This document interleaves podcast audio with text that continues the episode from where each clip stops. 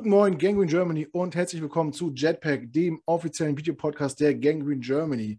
Es ist Donnerstagabend, äh, wir warten auf Woche 17 und das heißt, die Jets ähm, äh, spielen in Seattle, Samst Sonntagabend, 22.05 Uhr deutscher Zeit. Wir, das sind heute Detti von der Footballerei. Moin, äh, Servus, pardon. Äh, servus, ja, du bist ja in der Unterzahl. Zwei Bayern. Genau. Da sollte genau. man Servus sagen. Guten, ja. guten Abend, guten Tag. Und aus der Nähe von Günzburg der Heiko mit Servus. Jetlag. Mit Jetlag ein bisschen, ja. Ja, ja der hat jetzt gesagt, äh, bayerische Runde heute, ich als, als äh, schüchterner Junge aus Mecklenburg-Vorpommern, äh, hätte mich das vor kurzem nicht getraut, aber ich war im Sommer bei Heiko eine Woche im Urlaub und bei seiner Frau. Und da möchte ich meinen, habe ich mein Bayerisch eigentlich perfektioniert. Von dem her sehe ich mich heute äh, gut gerüstet. Euch. Ich habe mich eh schon gewundert. Ja, oder? Du klingst wie einer von uns. Es klingt wie, ja, Eingeborener. Native Speaker. Sensationell. Ja, ähm, es geht in, ins vorletzte Spiel. Äh, die heiße Phase hat begonnen, obwohl wir eigentlich schon Donnerstag oder Freitagmorgen dachten, sie wäre vorbei. Heiko, du warst äh, live im Stadion. Du bist ein bisschen Jetlag geplagt noch, obwohl du eigentlich relativ gut aussiehst, finde ich, dafür, dass du scheinbar müde sein sollst. Ja. Ähm, gib uns doch mal äh, noch ein paar Eindrücke mit. Wie, wie war so euer Trip ganz kurz? Wie waren die Spiele? Wie war das letzte Spiel? Mit was für einem Empfinden geht man da raus? Kaltes Wetter, Regen, dunkel, verloren? Okay, also ähm, im ersten Spiel war natürlich die, die Spannung halt bis zum Schluss, äh, die da ganz gut gehalten hat. Ähm, danach saßen wir dann doch erstmal alle noch auf unseren Plätzen und mussten das erstmal sacken lassen. Ähm, Donnerstag ganz anderes Level. Ja, okay, das Spiel war insgesamt betrachtet nicht mehr ganz so spannend. Ähm, aber die Publikumsreaktionen dafür natürlich umso heftiger. Und das Ganze wird nochmal gesteigert, wenn du bei einem Night Game bist. Also Thursday Night war was vollkommen anderes als das Spiel am Sonntagnachmittag. Wenn du äh, ein Flutlichtspiel hast, die können das Stadion, wenn die sagen, wir machen jetzt mal kurz das Licht aus, dann machen die das Licht aus. Dann ist da drin komplett dunkel, dann starten die da eine Lasershow und Feuerwerk. Das ist natürlich schon, ähm, drückt ähm, die Stimmung nochmal ganz gewaltig nach oben. Ähm, die Publikumsreaktionen, wie ich schon sagte, sind dementsprechend heftig. Also vom TV hat man ja gar nicht mitbekommen, wahrscheinlich, wie Zach Wilson eigentlich ausgewechselt wurde. Der stand schon auf dem Feld. Es war ein TV-Break angezeigt mit zweieinhalb Minuten. Die Offense läuft aufs Feld mit Zach Wilson. Das Bu, äh, die Buhrufe waren extrem laut. Das unüberhörbar, auch für alle Spieler auf dem Feld, obwohl da Musik lief. Ähm, kann mir keiner erzählen, dass die das nicht mitbekommen haben. Der stand dann da eineinhalb Minuten mit der Offense auf dem Feld. TV-Break war dann angezeigt, noch circa äh, 60 Sekunden. Und dann trabte er vom Feld und Straveler kam auf das Feld und dementsprechend heftig auch diese Publikumsreaktion wieder, genauso wie bei jedem Play, das Straveler dann gemacht hat. Also das Ergebnis war den Leuten dann egal. Es ging nur noch darum, hier ist einer, der bewegt gerade den Ball. Das macht er jetzt auch nicht gerade wirklich schön, aber er bewegt ihn. Und deswegen wurde eigentlich jeder Lauf, jeder Wurf, den er auch nur halbwegs angebracht hat, ähm, ja, geradezu euphorisch bejubelt. Das war von der Stimmung her ähm, ganz anderes Level als so ein Nachmittagsspiel. Also wer die Chance hat, auf so ein Night Game zu gehen, sollte das tun. Und wenn er vor der Wahl steht, normales äh, Sonntagsspiel oder ein Night Game, nehmt das Night Game. Okay. Ja, jetzt habt ihr zwei Spiele gesehen, im MetLife zwei Spiele verloren. Du weißt, dass das für dich vier Jahre Stadionverbot bedeutet? Ja. Ähm, wurde, mir, wurde mir schon mitgeteilt, ja. Diese, diese Donnerstagnacht, wie, wie geht man, mit was für ein Empfinden geht man aus dem Spiel raus? Denkt man, die Saison ist jetzt vorbei. Es gab Optimisten, die haben an die Playoffs geglaubt, so wie ich. Äh, zu dem Zeitpunkt war es ja quasi abgeschrieben eigentlich. Äh, oder denkt man, scheiße, wir haben schon wieder keinen Quarterback. Oder yay, äh, Straveler hat seine Chance bekommen und ich habe recht gehabt, er kann es auch nicht. Was war so dein,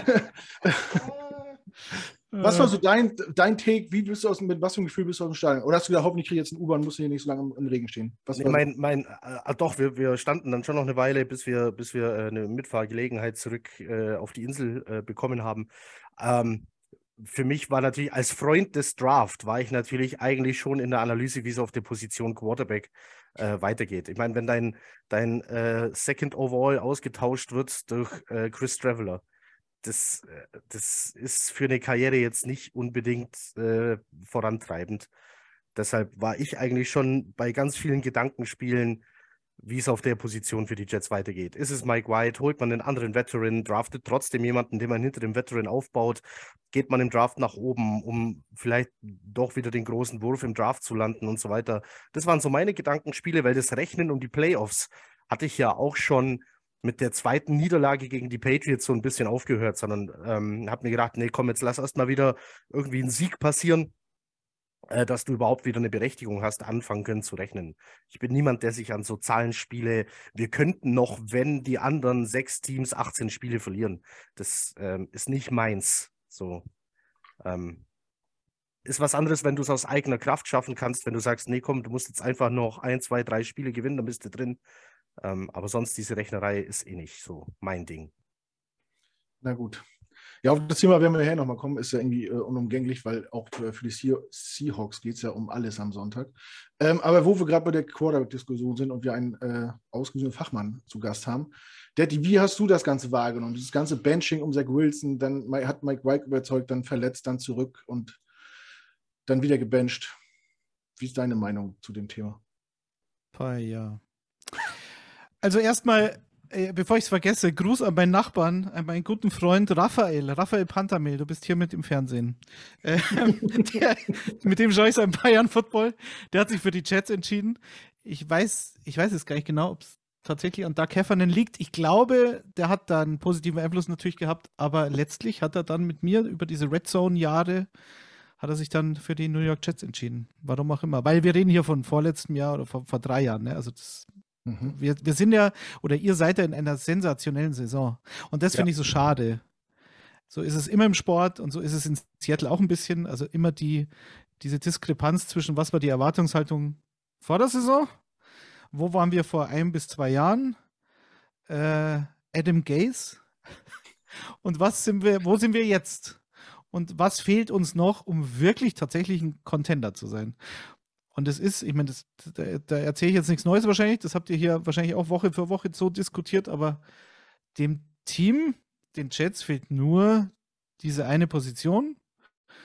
Was Joe Douglas da gemacht hat in den letzten Jahren oder vor allen Dingen natürlich in dem Draft dieses Jahr, so muss man es vielleicht besser formulieren, das ist ja, und das ist auch der Grund, warum ich in jeder Preview ähm, seit Jahren, aber dieses Jahr noch mehr als sonst in der Footballerei oder im Icing the Kicker Podcast immer gesagt habe, die Jets haben so viel Talent. Irgendwann wird dieses Talent sich auch mal zeigen. Es kann nicht sein, dass du einen Flop nach dem anderen draftest. Und letztlich, wenn man es wenn man so betrachtet, dann hat Joe Douglas in den letzten zwei Drafts halt einen Fehler gemacht. Der ist natürlich massiv. Ich finde es schon wieder lustig jetzt in den letzten Tagen, als es immer wieder darum ging, ja, ja, damals vor zwei Jahren, als die Jets dann gegen die Rams äh, gewonnen ja. haben. Und da kommen wir dann wieder in dieses, äh, wieso haben sie denn nicht getankt?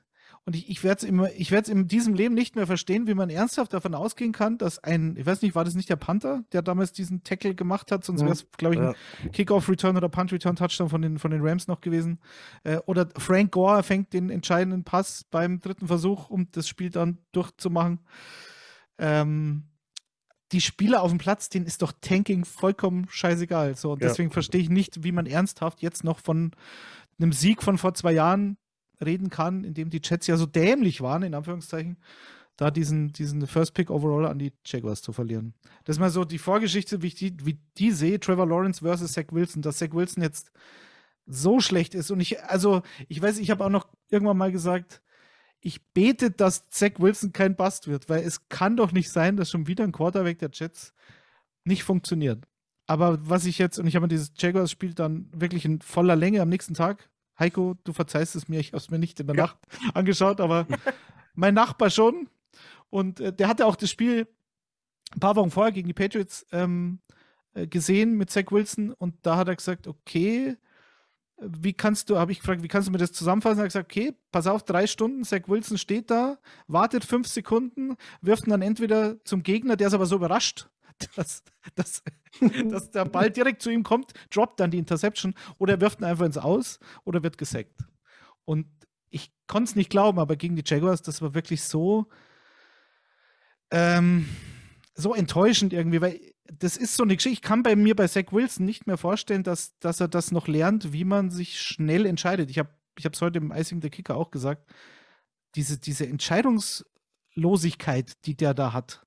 Also der steht da, und ist das Gegenteil von dem, was dann so ein Straveler macht. Straveler, der, wie du schon gesagt hast, ähm, Knut, der kann sie ja auch nicht, aber der hat, der hat einen Read. Entweder wirft den Ball sofort los oder er läuft halt selber. Das waren zwei Optionen. Aber das hat ja schon gereicht, um diese Offense ein bisschen zu bewegen. Aber Zach Wilson steht da wie eine lahme Ente, wartet auf den Sack oder wartet, dass er aus der Pocket rausgeht und dann irgendwie so einen 50-Yard-Pass in Triple Coverage reinwirft auf Corey Davis oder so. Sehe das nur ich so, weil ich halt dieses Jaguars-Spiel wirklich mir komplett angeschaut habe oder oder hat Zach Wilson einmal in dieser Saison irgendwas gezeigt für euch, wo ihr sagt, ich kann mich, glaube ich, an einen Drive gegen die, war das gegen die Steelers oder gegen die Browns? Steelers hat einen Game-Winning Drive gemacht, der war wirklich Genau. 8 von 8 für weiß ich nicht wie viele Yards und genau. Aber das war schon der einzige, oder? Weil wir waren, wir saßen in meinem Keller und ich sagte zu Raphael, schau an, was schimpfst du denn immer? Der Ja. der kann's doch. Aber ich weiß nicht. ich weiß Es nicht, ist nicht so, Ich weiß oder? nicht, was du meinst, Raphael. Das ist doch alles sensationell. Ähm, ge- Daddy, genau das, was du mit der Entscheidungsfindung äh, angesprochen hast, habe ich noch in einem kurzen Video, das haben wir dann bei Instagram äh, ausgestrahlt, noch auf dem Parkplatz, auf dem Weg ähm, zum, zum, äh, zu unserer Fahrmöglichkeit, habe ich genau das Gleiche gesagt. Du hast Straveler, der in seiner Entscheidungsfindung so viel schneller wirkt als Zach Wilson. Gibt es ja, ein englisches Wort dafür? Ich weiß jetzt auch nicht. Also irgendwie. Keine Ahnung. Im Decision-Making vielleicht. Decision Making, genau. Im, äh, Ja. ähm, also er guckt ja und äh, Straveler in seinen Fähigkeiten schafft einen Read. Das war auch, dass die Leute den in der Preseason so gefeiert haben und dachten, der sei ein NFL-Starter, bin ich nicht mitgegangen, weil das war eine One-Read-Offense. Das war simpel und er hat halt die, er hat aber die Receiver getroffen. Ähm, und so war es diesmal auch. So, er hat geguckt, ein Read, nee, ist zu, ich lauf. Und so hat er den Ball bewegt. Ähm, man- Natürlich kommt ihm zugute, dass die gegnerische Defense darauf null eingestellt war. Das ist klar. Ähm, das hat ja dann auch ein paar Plays gedauert und dann hatten sie ihn ja dann auch ganz gut im Griff. Ähm, was man vielleicht auch gesehen hat bei Straveler war, dieser weite Pass, der eigentlich ein sicherer Touchdown ist, aber Straveler bringt den nicht so weit, weil er seine Füße nicht stellt. Weil er sich die Zeit Also du nicht nimmt, sprichst obwohl er jetzt von hätte. diesem Pass auf CJ Usoma, oder? Ja, genau, ja. Der, also für uns, aus unserer Sicht, wir saßen ja hinter der Endzone. Ich habe Straveler also von hinten gesehen Ja. ähm, und sehe Usoma da in der Pfanne laufen und denke mir, lieber Gott, stell dich jetzt hin und wirf. und dann, stellt er sich und du siehst, wie er noch auf seine Füße guckt, nach oben und schon wirft, aber die Beine sind noch nicht so, wie sie sollen. Also von welchem Fuß er da geworfen hat, kann ich nicht mal sagen. Normal, bei Sam Darnold konntest du sagen, gut, er wirft immer noch vom Backfoot. Bei Straveler weiß ich es nicht. Vielleicht stand er auf beiden. Ich, keine Ahnung. Auf jeden Fall standen die Beine einfach noch nicht. Also, das ist, das ist einfach noch nicht NFL-ready. Auf keinen Fall. Und trotzdem sah er in Momenten einfach besser aus als Zach Wilson, weil er den Ball bewegt hat durch eben dieses schnelle, okay, gut, dann laufe ich selber. Dann ist der Mann nicht mein Mann, ich laufe. Auf den zweiten gucke ich nicht mehr, ist mir egal. Ja, vielleicht kann er es auch nicht. Also man muss ja, man muss ja, auch das habe ich heute im Kicker-Podcast, weil da haben wir natürlich auch über Seahawks gegen Jets gesprochen. Ähm, Straveler war ja ein Backup in der CFL. Ja, Also der kam ja nur mal über eine Zeit lang rein, weil sich der, der, der Starter verletzt hatte. Bei den, wo war der denn? Montreal oder Alouettes? Keine Ahnung. Ähm, wie auch immer. Auf jeden Fall, der, der, der war ja nicht mal der Starter und hatte halt wahnsinnig viele Rushing-Touchdowns, weil er halt so ein Taysom Hill eigentlich Verschnitt war. So. Und das kann man schon mal, ich meine, das siehst du ja jede Woche jetzt mit Taysom Hill. ja. Das, das funktioniert schon, wobei ich, weil er halt sehr schnell auch ist und ein ziemliches Viech. Also der Vergleich hinkt, glaube ich, nicht so. Und ich weiß nicht, wer der bessere Passer ist. Aber ja, keine Ahnung. Was sagt das über Zach Wilson? Ich glaube, das ist die, immer wieder die entscheidende Frage. Und dieser CJ Osoma passt ja, der kam mir in der Red Zone gar nicht so schlimm vor. Oder dann, beziehungsweise nicht in der Red Zone, dann im, im, auf den ersten Blick in der Übertragung. Das kam dann, glaube ich, erst auf Twitter nochmal so, als das wiederholt wurde. Und hinter ihm oder aus der anderen Endzone raus, das ist echt okay. Da, da war Meine. Güte, es war ein Walk-in-Touchdown gewesen. Ja. Da steht's 16-10 oder so. Ja, mit dem richtigen Arm. Naja, der war einfach, der war so, er hat so gepanikt, glaube ich, dass der komplett frei steht. Ja. Und er war übrigens bei Winnipeg, bei den Winnipeg Blue Bombers. Oh, Entschuldigung. Ja, Entschuldigung, alles gut. Nee, Winnipeg. ich wollte nur, ich habe es Nee, nee, ich sah an die Blue Bombers, nicht, ich habe sie mit den Alouettes verwechselt. Das ist eine, eine Todsünde vermutlich. Und hier der haben wir die er war, und er war tatsächlich der CFL Rushing Touchdown Co-Leader 2019. Ja, genau. Sickschiss. Naja, was, was ich glaube, was die Fans gut finden, ist, dass er einfach Bock hat, ne? dass, dass der aufs Feld geht und auch gar nicht groß nachdenkt, sondern ja auch äh, quasi zeigt, dass er sein, sein, sein Herz in die Beine legt oder in die Hand nimmt und einfach, einfach vers versucht, äh, das Bestmögliche rauszuholen. Und, und diese äh, Attitüde hat man ja Zach Wilson jetzt quasi abgesprochen. Also jetzt äh, mischt seine Mutter ja noch mit bei Twitter und sagt, äh, ihr seid ja alle doof gewesen zu meinem Sohn, macht das nicht, er ist ein lieber Kerl. Ja, aber Knut, deine Mama, Ja, Wenn, Aber- wenn du aus dem, aus dem MetLife Stadium rausgegrölt wirst, und zwar nach zwei Minuten schon, gefühlt. Ich finde, bei Wilson ist halt diese Körper, also die Körpersprache finde ich halt auch äh, massiv und äh, überschätzt, was so Quarterback-Play betrifft. Das finde ich bei Joe Flacco ist halt auch immer dieses Totschlagargument. Naja, schau dir Joe Flacco an, dem geht's doch am Arsch vorbei. Es war ja damals schon in Baltimore so. Und dann wird er halt trotzdem äh, äh, Super Bowl MVP und, und trägt sie durch die Playoffs komplett alleine und so. Also, das würde ich jetzt nie überschätzen, aber bei Zach Wilson. ah, und ich glaube übrigens, dass, weil es wird ja immer gesagt, okay, die Jets, sind, die Fans sind so kritisch und überkritisch und die können doch den Jungen da nicht kaputt machen.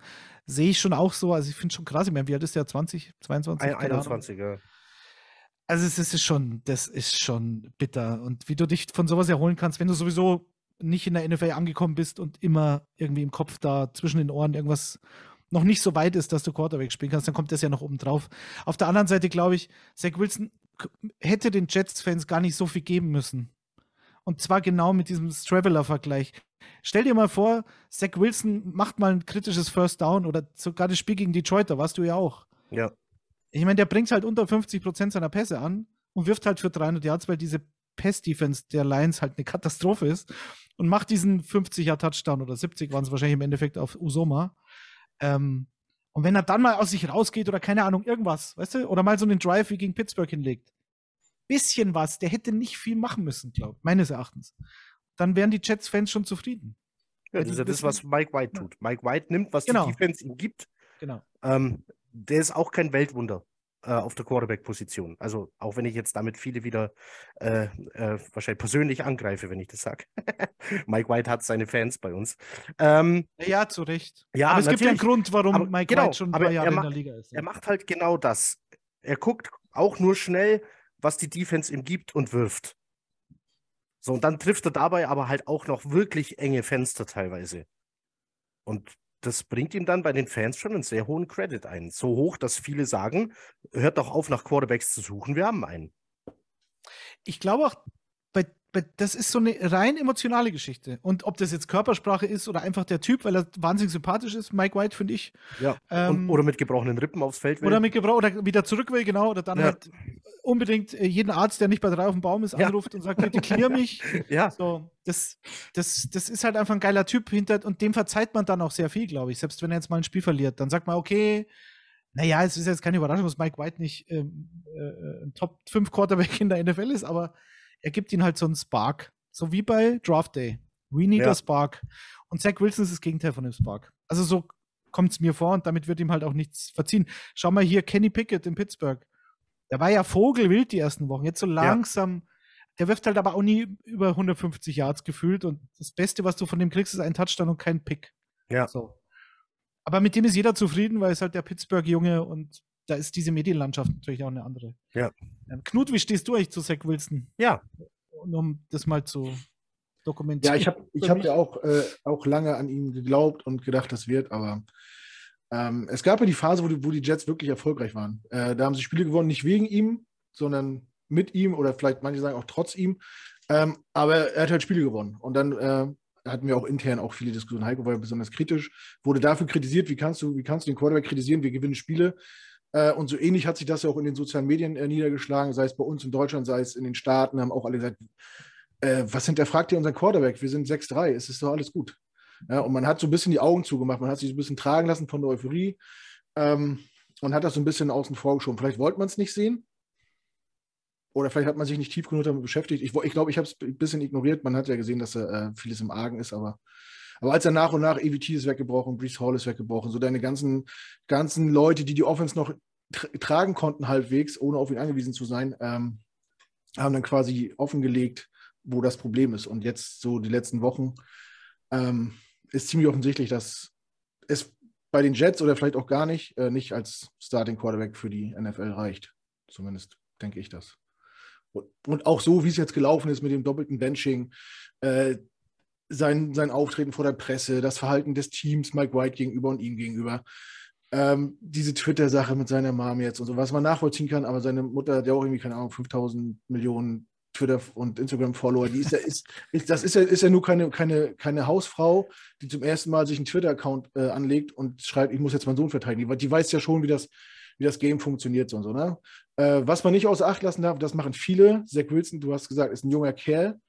Äh, und hinter diesem ganzen Sportler-Business-Gedöns ist auch immer noch ein Mensch. Deswegen muss man bei aller Kritik, die man übt, auch immer gucken, dass man sachlich bleibt und nicht äh, anfangen, Leute zu beleidigen oder zu, zu diskriminieren oder sich lächerlich zu machen, äh, wie es Fans machen, wie Speedwriter machen, gezielt auf Klicks aus sind, um ihn einfach auch gezielt blöd aussehen zu lassen. Da muss man ein bisschen aufpassen. Da, ist, da hast du recht, da sind die Medien natürlich, äh, Medienlandschaft New York ist da ein Haifischbecken, die warten auf sowas. Ähm, aber sportlich reizt einfach nicht, menschlich kann ich ihn nicht beurteilen. Er hat auf jeden Fall den Umgang, so wie es jetzt ist, nicht verdient, denke ich. Er hat keinem was getan. Und ja, es, es, es, wird eine spannende Offseason und wir werden gucken, wie die Verantwortlichen mit der Situation umgehen. Ich möchte äh, nicht die Entscheidung treffen müssen, was man jetzt macht. Acht Jahre Sit and Learn können aber aus ja. einem Jets Quarterback einen Pro Bowler machen. Überleitung ja, des Todes. Des Todes. Acht Jahre Sit and Learn. Ja, ja, ja. Das stimmt. Ja, jetzt haben wir, äh, genau, Sig Wilson abgearbeitet so ein bisschen. Vielleicht kommen wir drauf. Wir wollen natürlich auch über die Seahawks sprechen, deswegen haben wir Detti ja eigentlich hier. Ähm, ja, und die ganze Situation um die Seahawks ist für mich ein bisschen wirr. So, ich hatte, ich weiß nicht, wie es euch ging. Ich habe vor der Saison gedacht, jetzt gehen die Russell Wilson weg. Habe äh, den Broncos dazu gratuliert, habe gedacht, das ist ein guter Move, weil die sahen ja eigentlich nur Quarterback weg vom äh, Super Bowl. So wie, die so wie die Jets, ja. ja. Ähm, habe gedacht, das ist ein guter, guter Deal und habe mich nur gefragt, warum, also Pete Carroll hat wahrscheinlich Kündigungsschutz, den wird keine kündigen, da habe ich gedacht, warum tritt er jetzt nicht zurück? Jetzt ist das perfekte Timing, man hat genug Picks, man kann jetzt einen schönen Rebuild machen und auf einmal sagt er, nö, wir sind schon Contender irgendwie, also ich sehe uns nicht im Rebuild. Ist der völlig ab der Realität und jetzt so eine Saison, Daddy. Wie, wie, wie bist du in die Saison gegangen? So, du hast ja die Stimme von außen auch wahrgenommen. Ja, selbstverständlich. Also ich hatte den Seahawks in der Preview beim Kicker, glaube ich, sechs Siege gegeben. Und da, oder, oder in der Montagssendung bei der Footballerei sechs Siege und da wurde ich schon ausgelacht. Und also, naja, gegen Atlanta gewinnst du wahrscheinlich daheim und gegen die Raiders gewinnst du wahrscheinlich daheim äh, und gegen die Jets. Panthers. nein, nein, die Jets. nein, nein, ich habe, ich war ja großer Fan von den Jets, deswegen. Nee, aber ich habe die dann gegen die 49ers gewinnen wir eigentlich traditionell immer, gegen die Rams verlieren wir immer und so weiter. Und so kam ich dann auf sechs Siege. Äh, gegen Detroit gewinnst du natürlich, was dann auch passiert ist. In Detroit, wohlgemerkt, das ist heute, also aus heutiger Sicht, in Detroit zu gewinnen, gar nicht, gar nicht so einfach gewesen. Ja. Also ich habe es jetzt nicht so ganz schwarz gesehen, aber mir ging es eigentlich von Anfang an nicht um den Rekord dann im Endeffekt, sondern äh, was ich jetzt für die Jets auch so gesehen. Also ich finde, diese, die, der, der Status der Franchise ist bei beiden schon ähnlich. Ich würde sogar sagen, dass die, die Jets da noch besser dran sind momentan, weil die Jets haben diese, diese Head Coach-Frage. Ich weiß nicht, wie es da bei euch aussieht ähm, in der Gang Green, ob da Sala auch Kritiker hat. Ähm, ich glaube, Lafleur, also Offense-Coordinator, ja, hat, mehr, hat mehr Kritiker. Logisch, weil man Aber ja nicht drin sitzt und man ja nie weiß, okay, ist jetzt der OC schuld? Dass Zach Wilson so eine Wurst ist oder halt einfach eben nicht, nicht effizient spielt und nicht Quick Decisions macht. Und das kann doch nicht sein. So schlecht kann er doch gar nicht sein, ja. was ich mich immer frage. Und dann denke ich mir, okay, dann muss ich dieses System einfach ändern und das an diesen Spieler anpassen. Aber man wird es nie erfahren, weil man halt nicht drin steckt. Aber also du hast Sala als Head Coach, der scheint mir gesettelt für die nächsten Jahre. Ich, den, ich fand den Typ als, als 49ers Defensive Coordinator halt auch schon Weltklasse. Ich finde vor allen Dingen, dass er dieses, was ich ein bisschen befürchtet hatte, ähnlich wie bei Dan Campbell in Detroit, dieses totale Ausflippen ständig und immer emotional auf Stufe 20 sein, was Salah halt bei den 49ers als DC hatte und nach jedem gestoppten vierten Versuch halt da ausflippt und mit allen abschlägt und, ähm, und da völlig aus sich rausgeht und aussieht wie Xerxes in 300 und zwar im Rage-Mode. da dachte ich so, ja, okay, also wenn er so diese Headcoach-Geschichte angeht, dann weiß ich nicht, ob das so, sich hält und auf Dauer gut geht. das gleiche hat man über Dan Campbell gesagt, so hier. Wir beißen die Kniescheiben ab und dann ja. denkst du, naja gut, das hörst du da vier Spiele an und dann denkst du, ähm, ich, emotional, wenn du immer das Gleiche hörst, wird schwierig. Ich finde, er ist auch, also er wirkt souverän auf mich als externen Beobachter der Jets. Salah, ähm, finde ihn, wie gesagt, sehr sympathisch. Das muss nichts heißen, das habe ich über Todd Bowles auch gesagt, als er Jets-Coach war. Ich fand ihn auch wahnsinnig sympathisch. War, war, wer war denn da? Ich glaube, Sam Darnold. Oder? Ja, äh, ähm, also das letzte Jahr Sam Darnold und davor halt mit Fitzpatrick. Ja, genau, aber als Sam Darnold, als er gefragt wurde, Todd Bowles von dem, das werde ich nie vergessen, auf Genau, I wanna PK, play him right now. We play right now. Und dann hat sich so kaputt gelacht hat. Ja. Du Schwachkopf, was stellst du mir die Frage, wenn er drei Pässe im ersten Training geworfen hat? Wie er aussieht. Ja, natürlich. Nachdem, nachdem er die halbe Vorbereitung verpasst hat, weil er ja gestreikt hat. Ja. Genau, genau, genau. Naja, also, ähm, ja, zurück zu den Seahawks. Ja. Saison ist jetzt besser, deutlich besser gelaufen als gedacht, ähnlich wie in New York. Aber jetzt haben sie halt eine, eine winnlose Serie hingelegt und so das Momentum ist ein bisschen abhanden gekommen, sagen wir es mal so. Aber ich bin, für mich war immer wichtig, hab, funktionieren die Draftpicks, haben in Se- Seattle funktioniert und funktionieren auch bei den Jets 2022. Eigentlich fast alles Home Runs, so würde ich es fast schon formulieren. Sagen wir die ersten fünf Runden oder so. Und ähm, auch bei euch, Max Mitchell, oder heißt der dieser, Ja. dieser Tackle? Ja. Vierte Runde, keine Ahnung. Also alle haben ihren, ihren Beitrag geleistet und mehr konnte man sich als Jets- und Seahawks-Fan vor der Saison ja nicht erwarten, eigentlich erstmal. Ja, das Verrückte bei uns war, dass die, die Saisontipps waren ja eher alle so ähm, äh, die, die Winning Streak nach hinten zur Saison raus. Also die meisten dachten Ja. ja, bei dem, bei dem Schedule, dass die Jets, was weiß ich, also ich selber gehörte ja auch dazu, ähm, habe den Anfang der Saison irgendwie mit 1,7 oder, oder sogar 1,8 getippt. Ähm, und das dann halt hinten raus kommst du dann irgendwie doch noch auf deine sieben oder acht Siege. Ähm, ja, so sieht's aus, aber wo die geholt wurden, war dann doch ein bisschen überraschend. Ja, Hm. ich, ich glaube ich glaub übrigens, dass beide, also die Jets und die Seahawks, haben jetzt fünf der letzten sechs Spiele verloren. Mhm. Ja. Ja, das ist, ähm, das ist nicht gut. Aber es ändert nichts an dieser. Ich, das, genau, Knut. Jetzt, egal wie es jetzt ausgeht, war die Saison für dich ein Erfolg? Also sagen wir, du gehst jetzt mit, mit 7, 10 raus. Oder sagst du im Nachhinein, meine Güte, da wäre so viel mehr drin gewesen, weil wir halt von den ersten neun Spielen sechs gewonnen haben? Ja, das ist halt äh, eine Frage des Timings. Ne? Fragst du mich vor der Saison, sage ich 7, 10, wunderbar.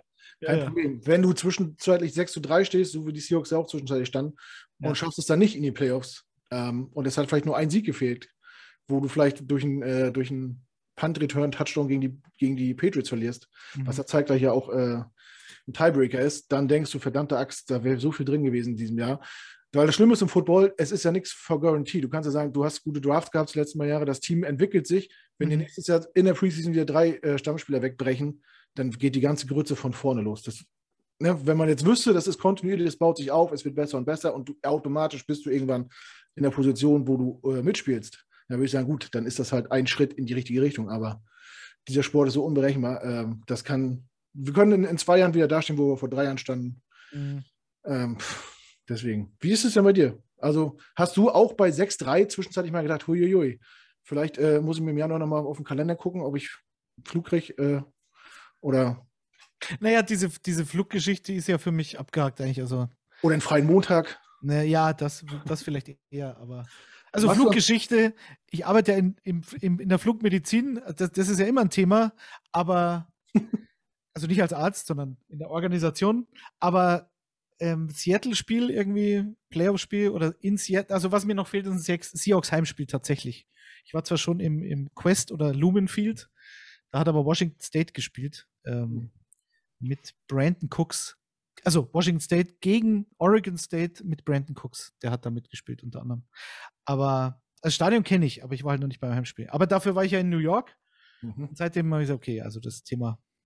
Hab meiner Frau gesagt, Abgehakt. ja, abgehakt. Bucketlist, alles klar.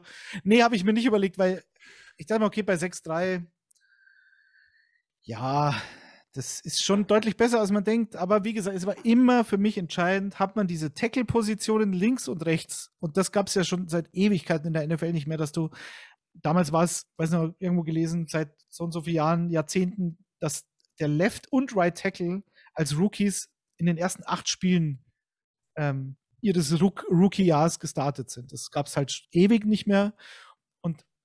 Gut, sie könnten auch in einem schlechten Team starten und halt Grütze sein, aber sie haben ja ganz okay gespielt. Ja, Aber- das sind ja grundsolide beide. Genau. Werden sie wahrscheinlich auch bleiben. Ich gebe Knut schon recht, man weiß nie, was nächstes Jahr ist, aber Absolut, aber äh, Cross, aus, äh, Cross ja. galt als bester äh, irgendwie Passblocker des Drafts. Ja, von Runblock versteht er aber nicht viel, weil sein College einfach gar nicht rennt. Und Mike jetzt, Leach. jetzt, Mike Leach. jetzt draftet den, äh, jetzt draftet den Seattle, die laufen doch so gern. Wie soll denn das bitte funktionieren? Ähm, aber es scheint ja sich ausgezahlt zu haben, trotzdem. Lucas hatte ich auch auf meinem Board äh, relativ weit, äh, weit oben.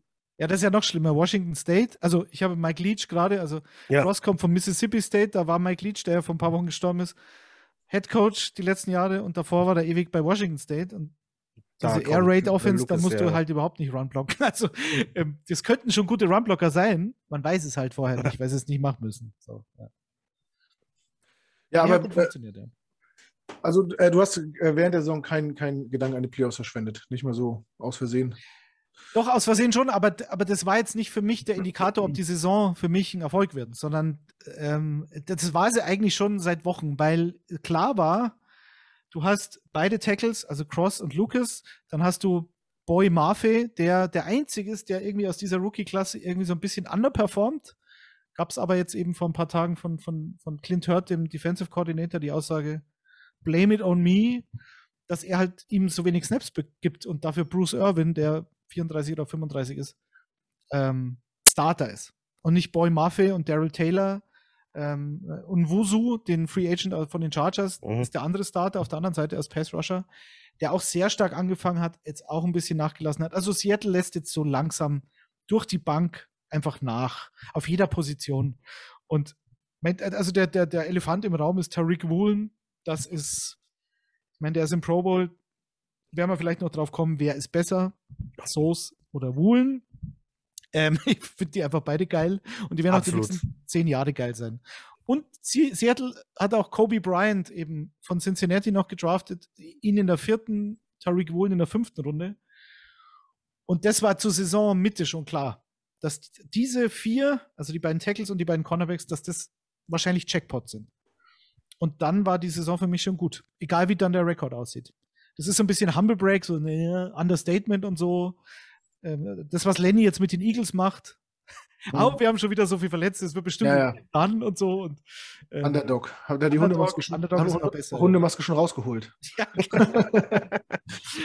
Aber also ist ernsthaft wirklich, das war mir immer, es war eher sekundär, ob es jetzt äh, sieben Spiele, sechs oder Mhm. vielleicht sogar zehn gewinnen. Dass Gino Smith so spielt, das, also den, den will ich noch sehen, der das vor der Saison gesagt hat. Ja, nein, also gab es, glaube ich, keinen. Ähm, bei den Jets muss man vielleicht auch noch sagen, es gab halt zwei Saisonziele. Das eine Saisonziel war bedeutenden Football spielen im Dezember und das zweite Saisonziel war herausfinden, ob Zach Wilson the guy ist oder nicht. Für mich sind beide Saisonziele erreicht, auch wenn uns die Antwort auf Saisonziel 2 nicht gefällt. Das, ähm, aber bedeutenden Football im Dezember haben wir, hatten wir, haben wir vielleicht dann wieder, äh, je nachdem, wie jetzt die, die nächsten zwei Spiele laufen. Also ich glaube, als Jets-Fan, bei allem, was hätte drin sein können, muss man aufgrund der letzten zehn Jahre vielleicht auch mal demütig genug sein und sagen, war eine geile Saison. Unbedingt. Unbedingt. Also Ja. diese Draft-Klasse, die ihr da habt, das ist ja, also Garrett Wilson, und ich meine, sind wir ehrlich, ich bin jetzt kein, kein Tape-College-Grinder oder sowas. Also ich tue auch nicht mal so, das ist gleich das Entscheidende. ich tue nicht so vorm Draft, dass ich, oh ja, hm, das könnte ein Reach sein. Sag ich, ja, keine Ahnung, woher soll ich das wissen? Ähm, aber ob jetzt Garrett Wilson besser ist als Drake London oder schlechter ist als irgendwelche anderen Receiver, die nach ihm gedraftet wurden, oder hätte man doch Jameson Williams nehmen sollen, oder offensichtlich nicht. Und da sage ich dann immer, also Joe Douglas macht das hauptberuflich. Und der wird schon durchaus Scouts haben, die ihm sagen, nee, also in der Offense, und das ist ein Spieler, der könnte ein Difference Maker sein. Und ich meine, ihr seid ja auch schon lange genug dabei. Mhm. Überlegt mal so vor, weiß ich nicht, fünf, sechs, sieben Jahren so ein, so ein Justin Jefferson als Rookie. Mhm. Das war ja, ah, das, das, das wird ja jetzt fast schon regelmäßig zur Gewohnheit sozusagen, dass du einen 1000 Yard Receiver als Rookie hast. Das gab es ja, no- vor genau, zehn Jahren normale- nicht. Normalerweise ist sowas einer von 500 gewesen. Damals, Ähm, ja, aber es ist ja. die letzten Jahre eben wird es immer öfter so. Ja. Und das finde ich schon krass. Und das ist Garrett Wilson. Und keine Ahnung, äh, Sauce Gardner, das ist genau das, was man. Und überlegt, ähm, die Texans haben Stingley genommen. Ja. Und Stingley ist vielleicht auch, ich glaube, Stingley wird in Houston immer falsch eingesetzt. Ähm, in, in, diesem, in dieser Defensivformation und jetzt ist er verletzt. Also kann man, er ist, er ist sicherlich auch ein guter Cornerback, aber Sos Gardner ist schon, schon ein Hammer. Ich hatte mal äh, einen Mockdraft äh, so äh, gemacht mit Tariq Woolen in Runde 2, weil ich den Jets an Pick 4 nicht äh, Gardner gegeben habe, sondern da fiel irgendwie Thibodeau fiel da irgendwie zu den Jets. Mhm. Dann habe ich gesagt, nee, komm, ich gehe Edge Rusher, dann gehe ich Wide Receiver und dann nehme ich zweite Runde Anfang, nehme ich den Tariq Woolen. Der gefällt ja. mir einfach. Wer so groß ist und so schnell laufen kann, muss ja gar nicht gut covern können. Das tut er ja schon alleine aufgrund seiner Statur. Den Rest lernt er dann schon. Und ich wurde ausgelacht. Aber aus heutiger Sicht Lach keiner mehr. Ja. Niemand mehr. Viel zu, viel zu oft wirst du nicht ernst genommen, Heiko. Richtig, viel zu oft. Immer wieder auf. Nee, die Einstellung, die Einstellung zum Draft, also bei mir hat sich geändert. 2018 hatte ich noch diese, genau diese Klappe mit, der ist ein Reach, der ist falsch, der ist richtig, der wird nichts, der wird was. So, und dann gucke ich mir die Draft-Class von 2018 halt heute an und, und, und musste dann äh, zugeben, ich hatte einfach keine Ahnung. So, es war einfach alles falsch. Alles war falsch, was ich gesagt habe. Von vorne bis hinten alles. Und seitdem gucke ich eigentlich nur noch äh, eher so Richtung lieber Big Board als Mock Draft, lieber, lieber gucken, wo könnte der hinpassen. Okay, der könnte in der Offense auf jeden Fall mehr was werden als in der anderen Offense, weil mhm. er da einfach nicht reinpasst und so weiter. Und äh, das ist auf jeden Fall die gesündere Art, den Draft vorher zu bewerten, bevor man ähm, Spieler abschreibt, noch bevor sie äh, irgendwie ihren Fuß aufs Feld gesetzt haben. Ich habe ich hab Anfang zweite Runde, da hatte nämlich Seattle, ich glaube, den Pick 40 und 41. Und dann haben sie ähm, Boy Marfe genommen, einen Edge Rusher und dann Ken Walker. Und die, die Jets wurden ausgelacht, weil sie Brees Hall genommen haben. Ja. Kurz davor. So. Weil dann kamen es wieder alle ums Eck. Ja, das Draftkapital für einen Running Back. Und das ist doch eine Katastrophe. Und okay, zu denen gehöre ich schon. ja, ja, schon. Aber ich sage, aber dann, gut, sagen wir es mal so, wenn dann dieser Spieler ein Difference Maker ist, in dieser Offense, in diesem Team, dann ist mir das wurscht. Weil dann reite ich ihn vier Jahre. Wenn in einem Running Back in der ersten Runde finde ich wirklich schwierig, weil es ist jetzt bei, bei Clyde Edwards Hilaire, bei den Chiefs. Selbst ja, Todd Gurley, Saquon Barkley, ich meine, die haben diese Franchise schon geprägt, muss man schon sagen. Ja. Aber okay, gehe ich mit. Aber Anfang zweite Runde, wenn dieser Spieler passt, wenn du vor allem davor zwei First-Round-Picks schon hattest, ja, dann nimm doch Brees Hall. Und der hilft dir als Receiver auch noch. So, und dann hast du so einen Christian McCaffrey für Arme, wenn, ja. wenn alles optimal läuft. Ja, natürlich, Jets-mäßig reißt er sich dann wieder das Kreuzband, ist ja logisch. Mhm. Aber äh, ja, die Saison, es wäre schon alles durch. Ihr werdet schon längst in den Playoffs. Wenn ja. Brees Hall sich nicht das Kreuzband reißt, 100 Pro. Wahrscheinlich. Und es waren in dem Draft ja sogar drei First-Round-Picks. Wir haben ja äh, noch JJ, äh, Jermaine Johnson. Jermaine Johnson geholt. Wir haben ja quasi alle Needs abgedeckt in der ersten Runde. Ja. Cornerback, Wide Receiver und Edge Rusher. Ja, kann man über, über äh, Running Back in Runde 2, Anfang Runde 2 kann man natürlich auch. Ja, eben, der vierte Pick. So. Und bei den Seahawks war es der zweite oder dritte Pick, Ken Walker, und jeder hat gesagt, was? Ihr habt doch Rashad Penny. Ja, gut, Rashad Penny macht das, was Rashad Penny immer macht. Der verletzt sich. So, und dann wärst du jetzt wieder da gestanden, weil eine, also eine Seahawks Offense mit DJ Dallas und Travis Homer, das ist eine Katastrophe. Und das hast du halt jetzt gesehen in den Spielen, in denen Ken Walker nicht dabei war. Und der ist immer noch nicht fit. Ja.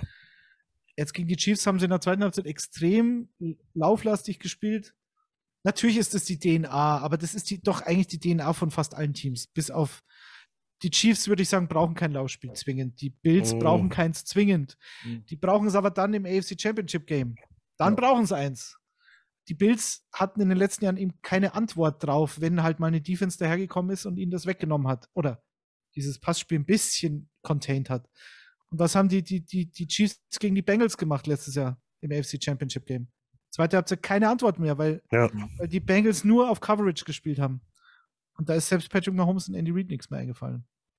Also du brauchst immer ein Laufspiel, sagen wir es mal so, um das runterzubringen. Ich wollte vorhin noch sagen, also Anfang zweite Runde hat sie eben Seattle keinen Cornerback genommen, sondern einen Running Back. Und haben dann natürlich in der vierten und fünften Runde mit Bryant und Woolen gehittet. Wenn du ja. da aber nicht hittest, und das ist in Seattle auch schon oft genug passiert, dann hast du ein richtig, richtiges Scheißteam.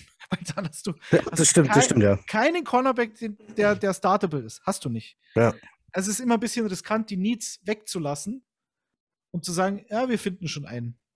Bei Seattle ging man davon aus, ach, damals Richard Sherman, Fünftrunden-Pick oder Cam Chancellor, später Pick. Da hat es ja auch geklappt. Und dann ja. sind zehn Jahre vergangen und du fragst dich. Ich bin, ja. ich bin auch eher ein Freund von so, von so Picks, lieber jemanden hinten raus picken, den man eigentlich gar nicht braucht, der aber vielleicht was wird. Bei den Jets äh, Michael Clemens hier zu erwähnen, Edge Rusher vor allem gegen den Run, mhm. mhm. richtig stark. Ähm, das war halt der letzte Pick, glaube ich, der Jets und Max Mitchell noch kurz davor. Danach ja. hatten die Jets ja schon keinen Pick mehr in den ganz späten Runden. Ähm, und auch den, wenn jetzt ne, Fund auf dem Level geblieben wäre, Beckton fit geblieben wäre, hätte man Max Mitchell ja eigentlich so gesehen nicht gebraucht. Aber man hat das Value der Position mitgenommen und es hat funktioniert. Solche Picks sind natürlich dann grandios. Schwierig wird es dann, wenn du da hinten raus noch Need hast auf so einer Premium-Position wie Cornerback. Noch geiler ist es halt, wenn beide Picks einschlagen. Das ist äh, von der Genugtuung her macht es natürlich äh, richtig Spaß. Ja, und vor allem überlegen wir, Tariq Woolen war halt so ein, so ein totaler Freak. Ja. Der aber die Position nicht kennt, erst seit zwei Jahren. Also du solltest nicht so schnell sein und so beweglich mit diesen Körpermaßen. Das eigentlich geht's nicht. Das ist ja ein Mutant. Aber also so schnell war Richard Sherman nicht, aber Sherman war auch schnell und das weiß ich noch, habe ich damals war so der erste Gedanke oder beziehungsweise der erste Gedanke eines anderen Menschen, den ich dann, ah ja, stimmt ja. Ich glaube, Sherman war Pick Nummer 155 und Bullen 154 oder umgekehrt. Beide fünfte Runde. Beide gleich groß. Äh, beide ungefähr gleich schwer. Buhlen sieht noch beeindruckender aus. Ich habe ihn ja live erlebt in München. Das mhm. ist auch. Das Jahr war so schön.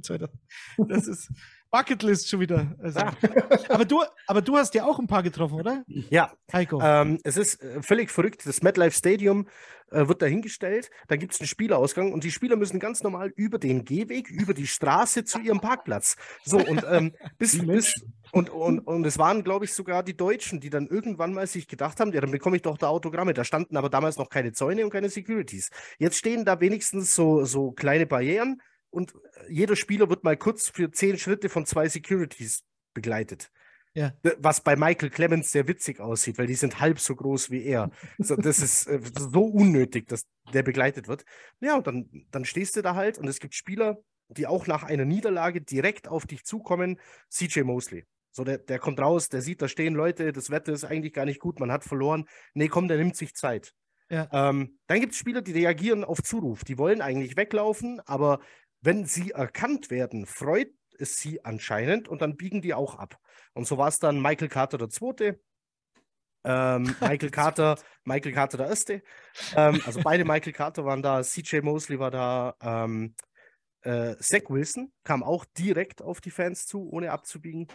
Ähm, und wer war der fünfte? Ah, wir haben noch äh, Dr. Duvernay Tardif haben wir noch getroffen. Ah, mhm. ähm, denn es gibt eigentlich zwei Spielausgänge. Das heißt, manche, du musst dann, theoretisch müsstest du immer links und rechts gucken, wo wer rauskommt. Äh, der stand da einfach so rum und wir waren uns dann gar nicht sicher. Der steht so unbewacht, ohne mhm. Absperrung und Securities da. Ist das überhaupt ein Spieler? Ähm, und sind dann aber sehr schnell drauf gekommen, doch auf jeden Fall. Wir, wir, wussten nur im ersten Moment gar nicht, wo man ihn hin tun sollen. Dann hat er mitbekommen, dass wir aus Deutschland sind. Dann hat er uns von seinem Deutschland-Trip erzählt, denn er war ja in Kassel und er war in Frankfurt. Und ja, ähm, das war Ach, das war cool. doch die Geschichte mit NFL Network, oder? Vor ein paar Jahren. Der war dieses Jahr da, weil Achso, er war dann als seine Freundin, genau, ah, seine okay. Freundin äh, studiert wohl Kunst oder ist Künstlerin und war wohl auf einer Kunstausstellung äh, in Kassel und danach waren sie noch in Frankfurt. Okay. Ja, das, bei mir war es ja diese, diese, ich war ja als Medienvertreter da bei der, beim Training der Seahawks an der Sebener Straße und ich meine, ich bin zwar aus Bayern und gebürtiger Münchner, aber an der Sebener Straße habe ich mich in meinem Leben jetzt nicht so oft aufgehalten. Zu Recht. Ähm, weil jetzt kommt der Davy Selke zum ersten FC Köln, Knut. Beim Kicker durfte ich da nicht drüber sprechen. Ja, sieht schwer danach aus. Dann sage ich, ja. Oh, dann muss ich mal mit Sascha reden. Ich glaube, Hertha ist froh, wenn sie den los sind. Ne? Ist ja auch ein ja, er hat, er nimmt ja Gehalts, Gehaltseinbußen in Kauf. Mhm. Angeblich muss er ja, wenn er nach Köln geht, aber mhm. ich weiß jetzt auch nicht, was ich davon halten soll. Aber das ist so eine Geschichte, wenn du halt nur einen Mittelstürmer hast, dann nimmst du halt sogar einen Davy Selke. Mhm. Aber ich schweife ab. Genau, also Säbener Straße. Ja. Und dann war ja diese Pressekonferenz. Und dann saß ich da halt und da habe ich ja den, den, also wir haben ja das, dieses Seahawks-Buch geschrieben, ich und Max, und dann, dann haben wir ein Vorwort von dem von dem Beat Reporter von The Athletic, der halt für die Seahawks zuständig ist. Also wirklich jeder Artikel ähm, über die Seahawks ist von, von Mike Duga und der war auch da. Der ist halt auch mitgeflogen, so wie einige andere. Da war ich überrascht, dass es doch so viele waren, die nach München geflogen sind, von der Seattle Times und so weiter. Und dann habe ich mich mit dem total nett unterhalten. Super geiler Typ. Und ja, und dann war halt die PK und dann war halt zufälligerweise am Freitag war DK Metcalf, Tyler Lockett. Tariq Woolen hat gar nicht, war gar nicht auf der PK, aber der hat dann, glaube ich, mit der Zone noch irgendwas gemacht. Also der war auch so lange da, wie die PK ging. Pete Carroll natürlich. Und dann, ja, dann war die PK halt aus und wir sind draußen und es waren relativ wenig Leute da, weil die waren alle am Vortag schon da. Also am Vortag, am Donnerstag. In München haben schon trainiert, also sind gelandet, haben trainiert, die Buccaneers erst am Freitag. Und dadurch sind natürlich alle zu den, zu den Buccaneers geschossen. Und in Seattle, also bei der, bei der Pressekonferenz war gar nicht mehr so viel los. Und dann, ja, dann kam halt dann der Metcalf Hans raus und der Lockett Hans und dann, äh, erst kam Tariq Woolen. Und ich sagte, ah, geil, Tariq Woolen, der wird bestimmt ein All-Pro. Den finde ich super, jetzt steht der da mit der 27. Dann habe ich ihn gefragt. Ja, total nett. Und alle drei, also schon bei der Pressekonferenz, das Tyler Lockett ist ein wahnsinnig intelligenter Typ.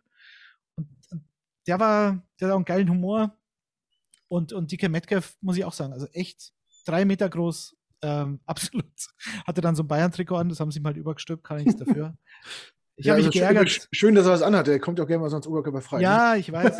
ich habe mich ja geärgert, dass ich kein Hansa Rostock-Trikot oder ein FC-Trikot für ihn dabei hatte. Aber ja, das wäre was. Da, das wäre was. Stell das Das hätten wir planen müssen, Knut. Ja. Haben wir wieder kläglich versagt. Ich wusste ja, gar nicht, dass du dich drankommst, aber ich hätte dir sonst. Ja, ich mich hat's, also ich wusste ich auch nicht. ja. und, dann, und ich war ja, wie gesagt, ich war ja Medien und dachte, naja, jetzt bin ich halt schon so ein Fanboy, der dann ein Foto will, aber ja, ja. ich war nicht der Einzige. Das, dann ja. dann ging es wieder. ja, du hättest natürlich auch mit, Baum, mit Steffen Baumgart irgendwie was klar machen können. Da ist auch, auch, ist ja auch die Connection, ne? Der hätte ja, Baumi. Naja, da war ich ja beim Heiko in, in, in Augsburg, war ich ja beim FC. Das erste Spiel von meinem Sohn in einem Stadion und der FC gewinnt 4-1 gegen Augsburg. Aber Heiko ist ja Bayern-Fan, soweit ich das noch hm. Äh, ja, ich, ich bekomme wahrscheinlich gar keine elf Leute mehr zusammen, die da spielen. So, so, äh, so schrumpft das Interesse über die Jahre äh, an dem Sport. Und naja, aber FC Augsburg, das Stadion, ist ja. wirklich, wenn, wenn ihr mal mit Kindern in ein Fußballstadion gehen wollt, ist ein bisschen jetzt äh, Exkurs, aber dann geht zum FCA, weil der FCA hat eine, eine Familientribüne von ja. der Augsburger Allgemeinen. Und das ist wirklich, gehst da rein und es ist dermaßen entspannt. Es gibt genügend Klos. Der Parkplatz, wir waren, glaube ich, 400 Meter weg, sind dann zu Fuß zum Stadion spaziert. Also nichts im Vergleich zu diesen großen Stadien, wo du halt öffentlich mhm. hinfahren musst und dann irgendwie da so ein Gequäle hast in der vollen U-Bahn mit dem Kind. Äh, macht Augsburg. Das kann ich sehr empfehlen. Ja, ich bin im Sommer, äh, oder wir sind im Sommer an beiden vorbeigefahren, Heiko. Ja, Beide, beide Augsburger Stadien hast du ja. gesehen. Ja. Unge ah, ich kenne ja die Rosenau noch, Heiko. Da war ich ja früher. Ähm, wie hieß der Trainer?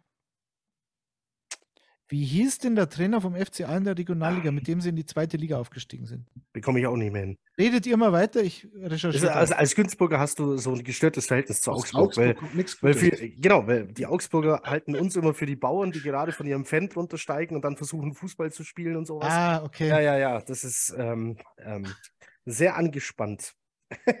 Rainer Hörgel hieß er eigentlich. Oh, Rainer Hörgel. Der, der, den Namen, ja, stimmt. Genau. Der den ist aber Ober, Oberbayer, also einer von uns.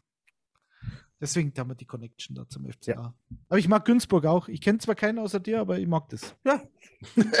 GZ, reicht. oder? GZ. GZ, ja, reicht. Der die eine haben, reicht. Die haben in, in Spitzenfreibad, kann ich euch sagen. Spitzenfreibad. ja. Ich bin ein großer Freibadgänger und Werbung großer See-Fan. Ich glaube, ja. Detti war Nicht. auch im Legoland dieses Jahr. Ja, ich auch. Ja. Ja, das ja. mache ich auch nie wieder. Ich war schon öfter im Legoland. Wir haben da einmal mal sogar da geschlafen. Ja, natürlich, Günzburg, klar. Ha. Top. Da hätte ich dir Bescheid sagen müssen. Da hätten wir, hätten wir halbe getrunken. Das hätten wir machen können, ja. Sehr gerne Legoland beim nächsten Biergarten. Mal. Sehr gerne beim nächsten Mal. Ja. ja. wollen wir sonst noch ein bisschen Football oder? Wollen noch ein bisschen Football?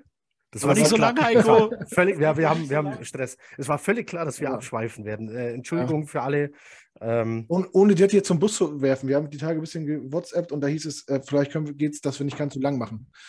Ist gesagt, immer relativ. Ja, ja, ich habe gesagt, ein bisschen an dir, aber nee, nee, nee. In dieser Konstellation wird das nicht funktionieren. Ich bin, meine Frau fragt mich, wer ist alles dabei? Sage ich Knut und Detti von der Footballerei. Klar, und, sie sagt, und sie sagt also gute Nacht. Nein, Moment. Ich, ich habe, als ich wusste, dass ihr beide dabei seid, dann habe ich gedacht, okay, da reden wir über Günzburg oder über den FC Augsburg ja, ja. und über Hansa Rostock und über das Spiel. Da gibt es so viele Podcasts, die über dieses, die Preview des Spiels. Aber können wir jetzt auch gern machen, aber das können wir ja zackig abhaken. Ja, das ist ja schnell abgehakt. Ja. Jetzt erstmal erst für mich, für mich die Frage an dich. Gino Smith über die Saison hinaus, ja oder nein? Boah. Das ist nämlich eine ähnlich kritische Frage wie bei uns, wie es Ja. weitergeht. Genau. Eigentlich hätte er sich's gedacht. verdient. Und vielleicht ist er auch bezahlbar. Ich, ich, ich kann es dir nicht beantworten, was ich wünsch, mir wünschen würde. Ich weiß es nicht. Ich kann es dir nicht sagen. Weil dieser Pro Bowl-Einzug, der ist, ist eine geile Geschichte. Man sieht natürlich in den letzten Wochen schon, dass so die, die Felgen jetzt so langsam ein bisschen, ein bisschen abfallen, wenn du halt kein, vor allem kein Laufspiel hast. Also es ist ja immer dieses äh, Play-Action und Quarterback erle- erleichtern, wenn das Laufspiel funktioniert. Das, das ist ja immer so eine Phrase. Und da streiten sich dann die Analytics immer mit den, den alt, äh, alten, konservativen Football-Schauern. Und äh, im Endeffekt haben wir immer beide ein bisschen recht. Vor allen Dingen, es ist ja auch gar nicht so schwer. Also ich meine, wenn du wenn du ein Laufspiel hast, das funktioniert, dann sieht die Defensivformation des Gegners im Lauf des Spiels anders aus, weil sie darauf reagieren müssen. Und dann hast du halt auf einmal acht Leute in der Box und hast dementsprechend logischerweise weniger Defensive Backs. So im Backfield. Und wenn du aber merkst, als Defensive Coordinator, es läuft nicht, die machen entweder, sie machen kein Laufspiel, so wie Seattle in den letzten Wochen. Ich glaube, das haben sie wirklich jetzt in der zweiten Halbzeit gegen die Chiefs geändert. Da hatten sie, glaube ich, 17 Designed Runs und 17 hatten sie im Schnitt in diesen Niederlagen davor übers ganze Spiel verteilt. Also sprich, sie haben gar nicht mehr versucht zu laufen. Und wenn du das machst, dann, dann, dann stelle ich mich mit noch einem Defensive Back mehr auf und, und mache so eine Nickel-Formation und dann, ja, und dann reagiere ich auf den Gegner und das macht es für einen Quarterback halt nicht einfacher. Und das, glaube ich, war so ein bisschen das Problem von Chino in den letzten Wochen. Hm. Weil du hattest halt Rashad Penny mit fetten Spielen dieses Jahr, du hast Kenneth Walker mit fetten Spielen gehabt dieses Jahr schon. Und Chino hat aber ein Fenster geworfen, die ich mir nicht vorstellen könnte, dass der sie trifft, wie du schon sagst, nach acht Jahren Ja. äh, in der NFL. Und das muss man respektieren. Das wäre auf jeden Fall so eine Option, wo ich, wie gesagt, ich weiß es nicht. Wenn die sagen, wir verlängern mit Gino und er verlangt nicht zu viel, ich weiß auch nicht, was der Markt hergibt, aber dieses Quarterback-Karussell wird schon sehr spannend in der Offseason. Ja. Also du, du, du, du verlängerst zu einem normal, einigermaßen vertretbaren Preis und sagst, wir draften keinen Quarterback. Das ist Option 1. Und, und, und ähm, verstärkst die O-Line noch weiter, weil du hast ein Riesenproblem auf Center und ein Riesenproblem auf, Auf zumindest auf Guard, Right ja. Guard, ja. Ähm, und du brauchst unbedingt einen dritten Receiver. Oder du sagst, und Linebacker, ins, vor allem Inside Linebacker, ist halt auch schwierig. Und der Pass Rush ist un völlig unsichtbar die letzten. Also du hast schon genügend Baustellen außerhalb vom Quarterback. Und du hast jetzt die, diese zwei First-Round-Picks. Der eine von Denver, der sehr hoch sein wird. Und es ist halt die Frage: Hole ich mir einen Difference Maker, ähm, Edge Rusher, was ich vertretbar finde? Hole ich mir einen Quarterback? Verlängere ich vielleicht trotzdem mit Gino? Es gibt verschiedene Optionen und ich habe mich noch nicht entschieden, welche ich gut finde. Was, was meint ihr? Knut, was würdest du denn machen, wenn du jetzt wir wärst? Oder John Schneider? Wenn ihr ihr wärt, denn ihr habt ja den nächsten, nächstes Jahr den First Round Pick der Broncos auch noch, oder? Ja, eben. Der, sehr wahrscheinlich, hoch. der Der wahrscheinlich, hoch. also nein, ich meine das Jahr da drauf, in 24. Nee, den hatten wir ja dieses Jahr schon. Wir hatten ja keinen, das war Charles Cross. Also wir hätten Okay. dieses Jahr keinen gehabt, weil wir den ja für euren, ich glaube Jamal Adams, äh, sei Dank, ähm, soweit ich noch weiß, ja, Ja. deswegen haben wir den nicht. Ja, tricky. Ich bin jetzt nicht so in der Materie drin, aber man merkt schon, dass Geno Smith auch jetzt die letzten Wochen gefühlt ein bisschen nachgelassen hat. Ne? Also, äh, ob ich jetzt so happy wäre als Seahawks-Fan mit, mit dem, was ihr ja auch aufgebaut habt durch den Draft und so, ihr seid, ist ja auch ein Team in the making quasi, ähm, wo, dann, wo dann vielleicht, wie bei den Jets auch, das Wachstum des Teams äh, nicht proportional zum Wachstum des Quarterbacks ist und der quasi dann das Fünfrad am Wagen ist. Ähm, weiß ich nicht, ob das vielleicht dann auch ungesundes Wachstum ist und äh, er dann st- stört irgendwann. Aber überleg mal, was wäre, wenn die Jets einen Geno Smith in der jetzigen Verfassung hätten? Oder was wäre, wenn die Ja. Jets einen Derek Carr, ich vergleiche jetzt mal Geno Smith, Ja, ja, Derek ja. Carr. Gino hat eine bessere Saison gespielt als Carr, aber nur so als, als Vergleich, als Baseline. Und Top. eben nicht Zach Wilson oder den Mike White für gefühlt zweieinhalb Spiele und so. Ja, das ist ja das perfide. Man muss sich mal vorstellen, wie die Jets dastehen, obwohl sie die ganze Saison ohne NFL Starting Ready Quarterback spielen. Dieses ganz, also wenn man jetzt mal das, die, das, den Rekord ausblendet und nur die, nur die Schlagzeilen liest, was bei den Jet, Jets auf Quarterback abgegangen ist, glaubt doch kein Mensch, dass die sieben Spiele gewonnen haben. Glaubt Ja, doch genau. keiner. Und So. Zach Wilson hat fünf, glaube ich, oder? Äh, ja, eins hat, eins hat äh, Flecko gewonnen, eins hat White gewonnen. So. Und dann kommt wieder meine Theorie zum Tragen. Du, du brauchst keinen, kein Top 5 Quarterback, um den Super Bowl zu gewinnen. Du brauchst, wenn du ein sehr gutes Team hast und die Jets sind auf dem Weg dahin, ein sehr gutes Team zu haben, reicht dir ein durchschnittlicher Quarterback, der das Spiel verwaltet und den Ball nicht overturnt und keine Fehler macht.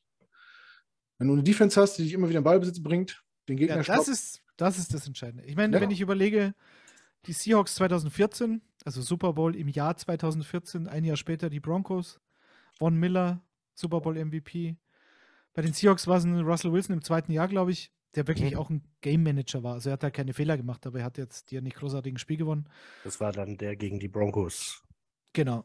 Bei dem ich ja war im MetLife, das war ja die mhm. Geschichte. Und ein Jahr später dann die Broncos gegen die Panthers. Nee, mhm. zwei Jahre später natürlich, Entschuldigung. Den 49er habe ich jetzt mal ausgeblendet. ah ja, stimmt, da war ja, da war ja was. Da war ja was. Äh, und da waren, also Peyton Manning, Super Bowl 50, das war ja, da war ja auch nicht mehr als ein Gino Smith ja. im, in der Endphase sozusagen. Also da gebe ich dir schon recht. Das ist Klar. so. Und, ähm, was wollte ich denn jetzt noch sagen? Guck dir, guck dir die Broncos an. Wenn die in der Lage wären, jede Woche 21 Punkte zu machen, ja. wären, wären die jetzt in den Playoffs. Ja. So, das ist. Deswegen die, diese These, die, die, die brauchen einen Quarterback zum, zum, äh, zum, äh, zum, zum Playoff-Team, ist da nicht falsch gewesen. Bloß das es muss ja nicht mal so ein, es muss ja nicht mal ein besonders aufregender sein. Das ist nee. halt das. Wen, wen, seht ihr denn, bevor wir das vergessen? Das vergessen wir. Keine weil wir uns ja so kurz halten wollen. Was, wen, wen sehen wir? Wen seht ihr denn nächstes Jahr? Wollen wir also das, ich, nachher, ich wollen wir das nachher machen? Wollen wir nicht erstmal so ein bisschen. Du hast immer noch, du bist immer noch eine Frage aus dem Weg gegangen, die ich dich ganz, ganz am Anfang gestellt habe. Und mhm. ich versuche versuch immer den Bogen zu finden, da nochmal zurückzukommen. Okay. Aber ich schreibe mir einmal äh, QB Future auf und dann sprechen wir nachher nochmal drüber.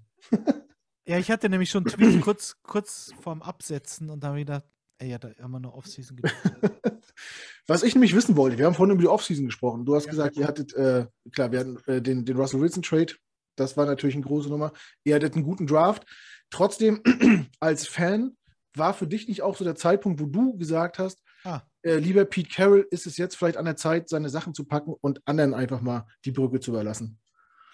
Oder hast du gesagt, Nö, nö, wenn er sagt, wir sind Dings und also für mich war auch äh, interessant, dass sie keinen Quarterback geholt haben.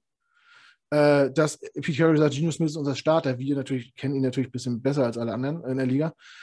War das, warst du fein damit oder hast du gesagt, ei, ei, ei?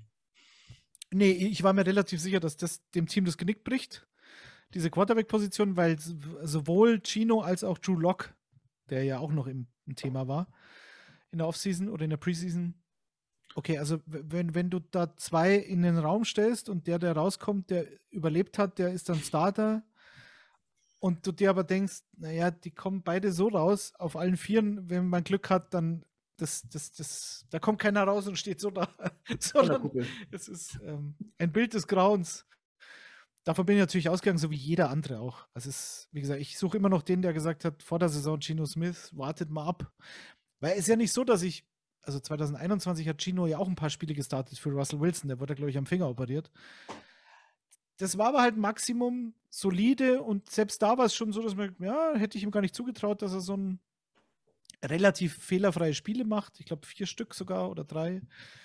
Ja, aber wenn, das war halt immer dieses, wenn das das Ceiling ist, dann war meine Theorie immer, ich hole mir dann halt so einen Baker Mayfield, der natürlich in Carolina überhaupt nicht funktioniert hat und wahrscheinlich auch kein richtig guter Quarterback mehr werden wird, davon gehe ich schon auch aus, aber mir war halt immer so dieses, okay, wir machen gar nichts und wir gehen mit Drew Lock und Chino in die Saison und draften auch niemand. Da dachte ich mir, puh, also was so das Excitement vor der Saison anbetrifft, da hätte schon durchaus, wäre schon noch was drin gewesen.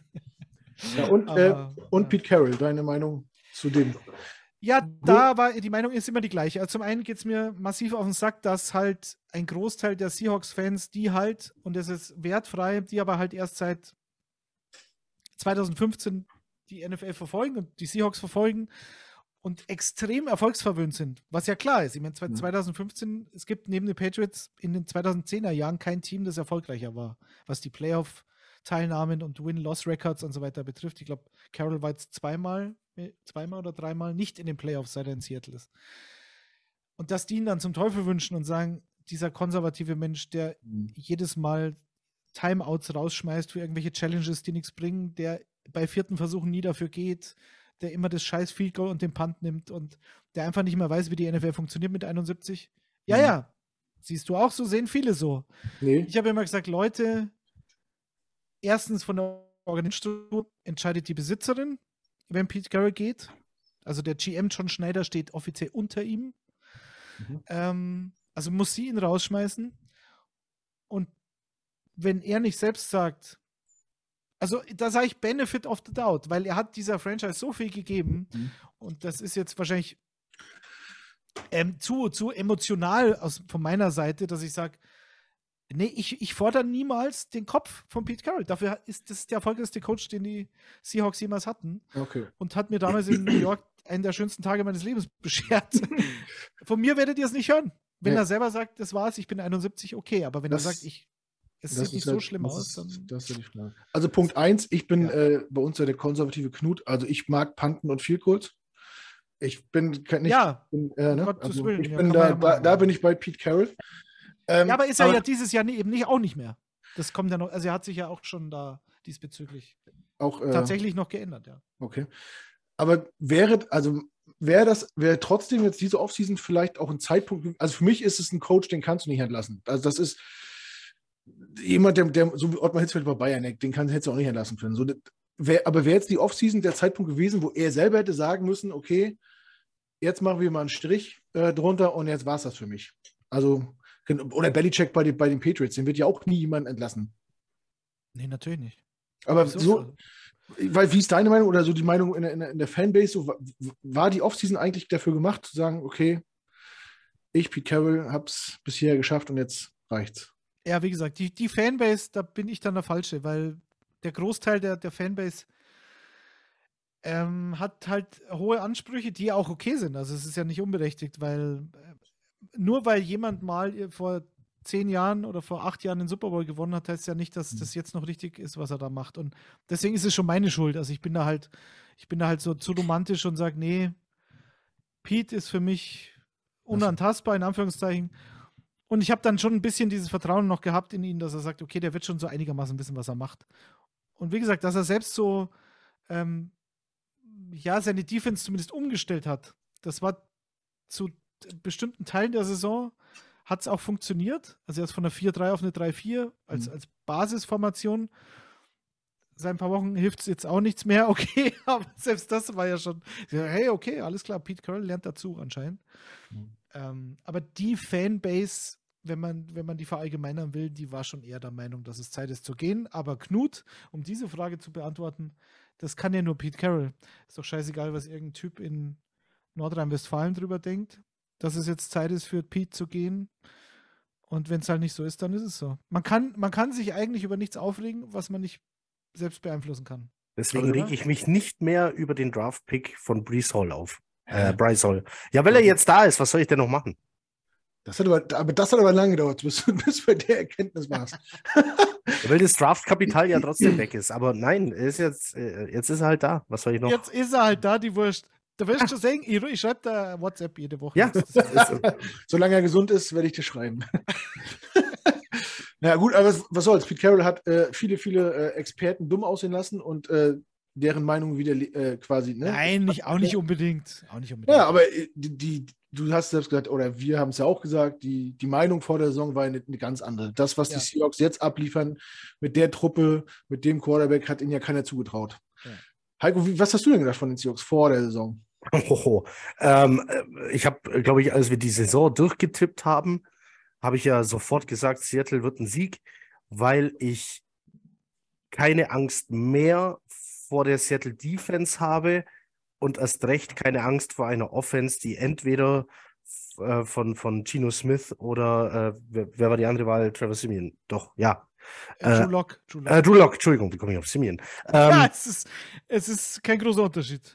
ja, das, stimmt, das stimmt. Ähm, Sie waren beide bei den Broncos. Ja, richtig. So, das muss die gemeinsame Vergangenheit gewesen sein. Ähm, also eine eine Offense, die von so einem Quarterback äh, angeführt wird, vor der habe ich auch keine Angst mehr. So, ähm, das war so meine Meinung am Anfang der Saison. Bei sechs Siegen wäre ich wahrscheinlich ungefähr so mitgegangen, irgendwo zwischen vier und sechs. Äh, mehr aber auch nicht. So, und zeitweise sah das ja dann wirklich sehr gut aus, was sie gespielt haben, auch wenn sie jetzt ähnlich wie die Jets halt ähm, gerade wieder äh, wenn es wieder ein bisschen in die andere Richtung geht. Aber jetzt treffen halt zwei Teams aufeinander, für die es gerade so aussieht. Und jetzt ist halt die Frage, wer macht hier was draus am Sonntag? Ähm,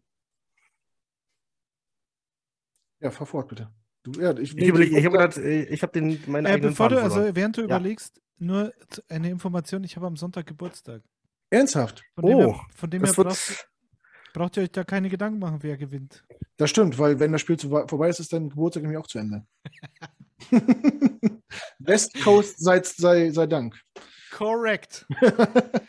ich, und, ich und Hasan Salihamidzic übrigens. Beide am gleichen Tag. Ja, was, was für ein Angeblich. unglaublich. Weißt du, wer noch am gleichen Tag Geburtstag hat? Bitte. Ich und Heiko.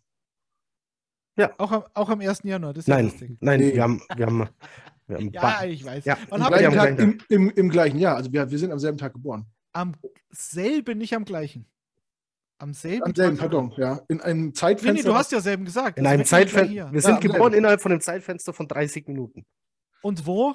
In Günzburg, Krankenhaus, Kreisklinikum und Ich ja, genau. Krumbach, Schwaben und Knut. An, in- angeblich und Ja. ich angeblich in Stralsund. Aber Angeblich. boah. Das ist ja Gänse, äh, ist ein bisschen Gänsehaut, oder? Sag Ich krieg ehrlich? Gänsehaut. Ja. Ich habe Gänsehaut. Wie heißt der Typ? Was, Sky. Was? Ricardo Basile. Ich krieg gleich, Ich- krieg Gänsehaut. Ich schick das schick ich dir. Ja, Ich schick dir das Video. ich Super. bitte drum. ja, Brazzo, Mensch, schön für ihn auch. Ja, total. Oh, äh, bin Knut, wir haben Fan. Wir können übrigens nur aufwarten mit Astrid Lindgren. Die hatte am gleichen Tag wie wir. Nee, und, Im, äh, im, Glei- im äh, gleichen und, Jahr. und der, der König von König. Charles, König Charles äh, ebenfalls, ja. So. Sind wir wieder abgeschweift. Ein wenig. Ja, genau. Ich wollte nur während deiner Gedankenübertragung äh, Übertragung im Hirn, wollte ich dir noch sagen, dass ich Geburtstag habe am Sonntag. Also es wird ein Fest mit meinem Chats-Spätzl auf Sehr der Couch neben ja. mir. Dafür. Also denkt dran, alle, die jetzt zuhören, Sonntag äh, bei Twitter Detti zu schreiben und ihn zum Geburtstag zu Ja, go- gratulieren. J-E-T-S, einfach nur. Dann weiß ich Ja. Bescheid. Aber nochmal auf den, bevor ich das vergesse, mit, mit deinen Nachbarn, hast du die, die schon eine Connection hergestellt zu Gaming Germany? Ist der schon Mitglied bei uns oder? Nein, nein, nein. Ich, ihr seid ja, bei euch kommt man ja jetzt nicht so leicht rein, dass man Aber einfach ist- sagt, haha, voll- zack, ich bin der Fan. Folgt, folgt er uns schon bei Facebook oder bei WhatsApp oder? Weder, er ist weder noch, noch äh, weder. Also ist dann wird völlig- schwer, ja. Dann wird Guck, äh, aber hat er YouTube? Guckt er unsere Podcasts? da ab heute ja, glaube ich. Weil äh, das ist, das ist ja eigentlich verwerflich, äh, dass der Nachbar Jets-Fan ist Ja. und noch nie was von uns gehört hat. Doch, hat er natürlich. Natürlich habe ich ihm schon erzählt von der Gang Green Germany, ist ja logisch. Aber Ja, er ist halt er- eben bei Social Media nicht besonders unterwegs. Aber ähm, ich schicke euch ein Foto von mir und meinem Nachbarn, er im Jets-Outfit. Und ich im Ja, das- ja. Was sagt ihr eigentlich? Sieht man jetzt im Podcast so schlecht, aber ist schon geil. Ja, Oder? wir Ja, kennen, das- ja, das ist ein Wo hast du den her? Den gibt es doch gar nicht so einfach zu kaufen, oder? Wo hast du den her? Ja, Spezi, den habe ich vor drei Jahren gekauft, dass er rauskam, sofort. der ist cool. Ja, sieht gut aus. Ja, ich finde das auch immer gut, dass du auch so oft äh, Jets-Caps und so trägst. Und Ja. Ich, Ich ihr, weiß- seid, ich weiß ihr, nicht, den- seid, ihr seid mein Zweitlieblings, Ja? Zweitlieblingsteam, ja, auf jeden Fall. Sehr gut. Also ich weiß nicht, wer dir morgens die Sachen rauslegt, aber Hut ab dafür. Ja, so ist es. Aha. ja, So, wie, wie gehen wir denn jetzt am Sonntag eigentlich auseinander? genau. Und Achso, warum? also jetzt Game Preview. Das machen wir ja Mhm. kurz, haben wir gesagt. ja. Ja.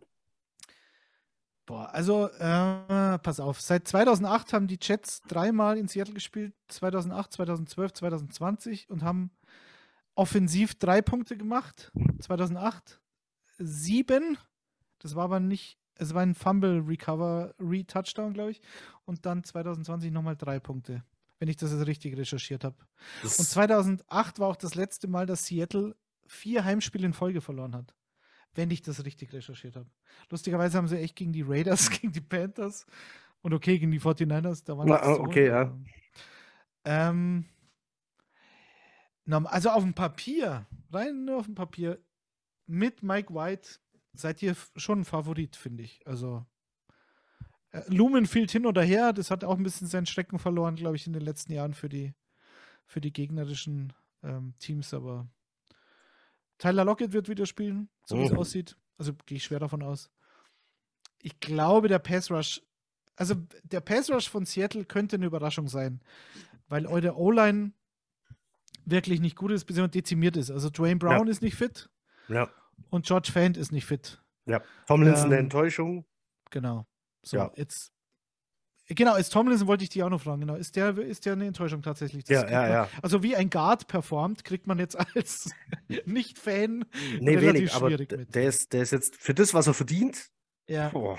Nee, also ich bin, ich bin von dem, was man so dann auf Tape nach dem Spiel oft sieht, finde ich jetzt Nate Herbig, den man ja dann quasi in Not geholt hat, äh, der, der performt fast besser als Tomlinson. Also Okay. der, der sieht da solide aus.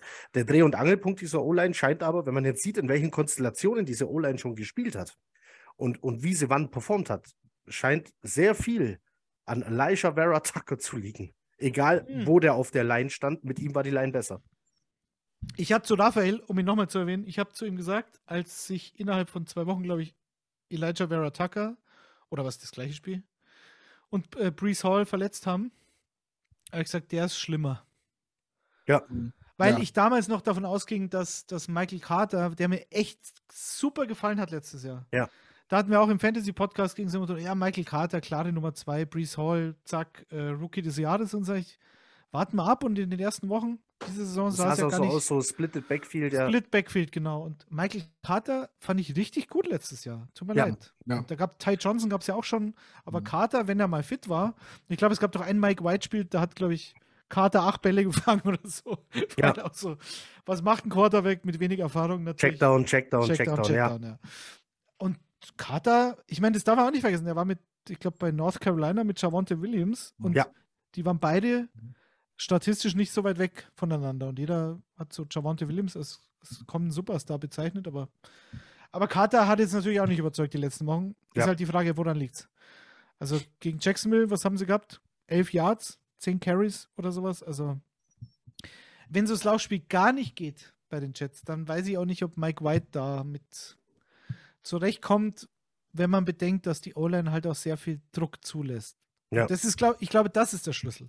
Wenn Seattle es schafft, im Gegensatz zu den letzten Wochen ein bisschen Druck aufzubauen, dann und die Jets kein Laufspiel kreieren, dann wird es, glaube ich, äh, schwierig. Also spannend wird es, glaube ich, auf jeden Fall. Mhm. Was sagt Knut? Ich bin ja der Moderator. Ich, Achso, du kannst dich hier jetzt schon mal schön. Lehnt sich da zurück, hast zwei, drei Weizen. Ich sage getrunken. nichts. Äh, ja, weißt du, de denkst du denn, denkst du denn auch, es, ist, es reicht, wenn die, wenn die äh, Seahawks ein bisschen Druck machen und uns ein bisschen den Lauf wegnehmen? Nee, Also- ich, ähm, ich schätze am Schluss, äh, am Schluss, ja, es ist schon so ein bisschen auch Stärke gegen Stärke dann, ne? Solche Receiver gegen unsere Defense, aber Ja, unsere ja. Defense setze ich am Ende des Tages als ähm, stark genug ein, um auch die Seattle Offense aufzuhalten, die Mhm. aber, glaube ich, äh, tatsächlich so ähm, irgendwo in den Top 20 rumschwirrt. Ähm, nee, Quatsch, äh, Top, Top 15 sogar.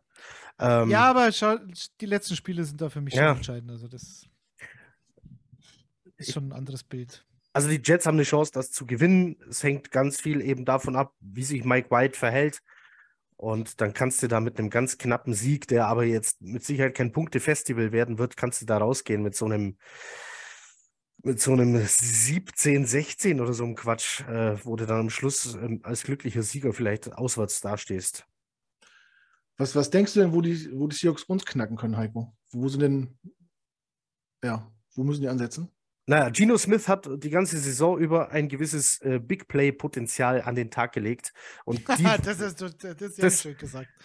Also, da, da, da ging nix und dann knallt der Dinger raus auf Tyler Lockett, wo du denkst, ja komm, der fliegt jetzt hier aus dem Bildrand raus und dann steht da aber Tyler Lockett irgendwo, fängt das Ding, läuft in die Endzone. Und dieses Big Play-Potenzial ist gefährlich, vor allem wenn man bedenkt, ähm, wie es auf der Safety-Position der Jets aussieht, äh, vor allem bei tiefen Geschichten. Und die Jets haben diese Saison schon äh, bei Quarterbacks, wo man gesagt hat, bitte lasst auf keinen Fall Big Plays tief zu, haben sie genau das getan. Das war jetzt am Anfang der Saison, als so da hinten auch noch so die Abstimmung nicht ganz gepasst hat. Aber genau da können die Seahawks dich halt treffen. So, und wenn alle auf DK Metcalf gucken, dann kann es passieren, dass dir Tyler Lockett irgendwie deinem, deinem Safety da ähm, entkommt und da hilft dir dann auch kein Gardner und kein Reed, wenn die nicht in der Nähe sind und dann fängst du dir da sechs Punkte ein. Aber haben wir nicht immer gesagt, so wenn, wenn wir eine Preview gemacht haben, wir müssen aufpassen, dass die uns nicht kurz schlagen äh, auf Pässe auf die Tight Ends, auf die Running Backs, auf Slot Receiver, weil Das stimmt, weil ich, unsere Linebacker nicht, nicht covern können. Wenn die lang werfen wollen, sollen sie, wenn sie sich trauen, sollen sie es machen. Jetzt sagst du, das äh, könnte eine Schwäche werden am Sonntag. Detti, denkst Nee. du auch, dass, Nee, Noah, okay, nee, Noah, Heiko Noah Heiko- nein, Noah Fant ist mit Sicherheit hier ein Faktor. Aber wenn ich jetzt sehe, so, wir haben wieder mit, mit CJ Mosley jemanden, der die Tackle-Statistik anführt. Der Unterschied ist, letzte Saison kam jedes Tackle zu spät. Äh, jetzt kommt nicht mal mehr die Hälfte zu spät. Also CJ Mosley hat ein bisschen andere Aufgaben bekommen. Der darf jetzt auch wieder mehr Gaps shooten. Aber CJ Mosley sieht auf einmal auch äh, in Coverage nicht immer aus, ja, als wäre er da fehl am Platz. Da hat er auch schon eine Interception auf dem Konto diese Saison. Dazu ist im Pro Bowl, oder? Ja, Mhm. Was Dazu- auch immer das heißt, aber okay. ja. Dazu Quan Alexander, von dem ich richtig große Stücke halt. Ähm, und wenn Aus du, der Gruft. Der Ja. kam aus der, ein Zombie. Wie Ja. Michael Jackson. Unglaublich. und wenn du es, wenn du es, was dir zwischen diesen beiden Positionsgruppen gefährlich werden kann, ist halt Noah Fant.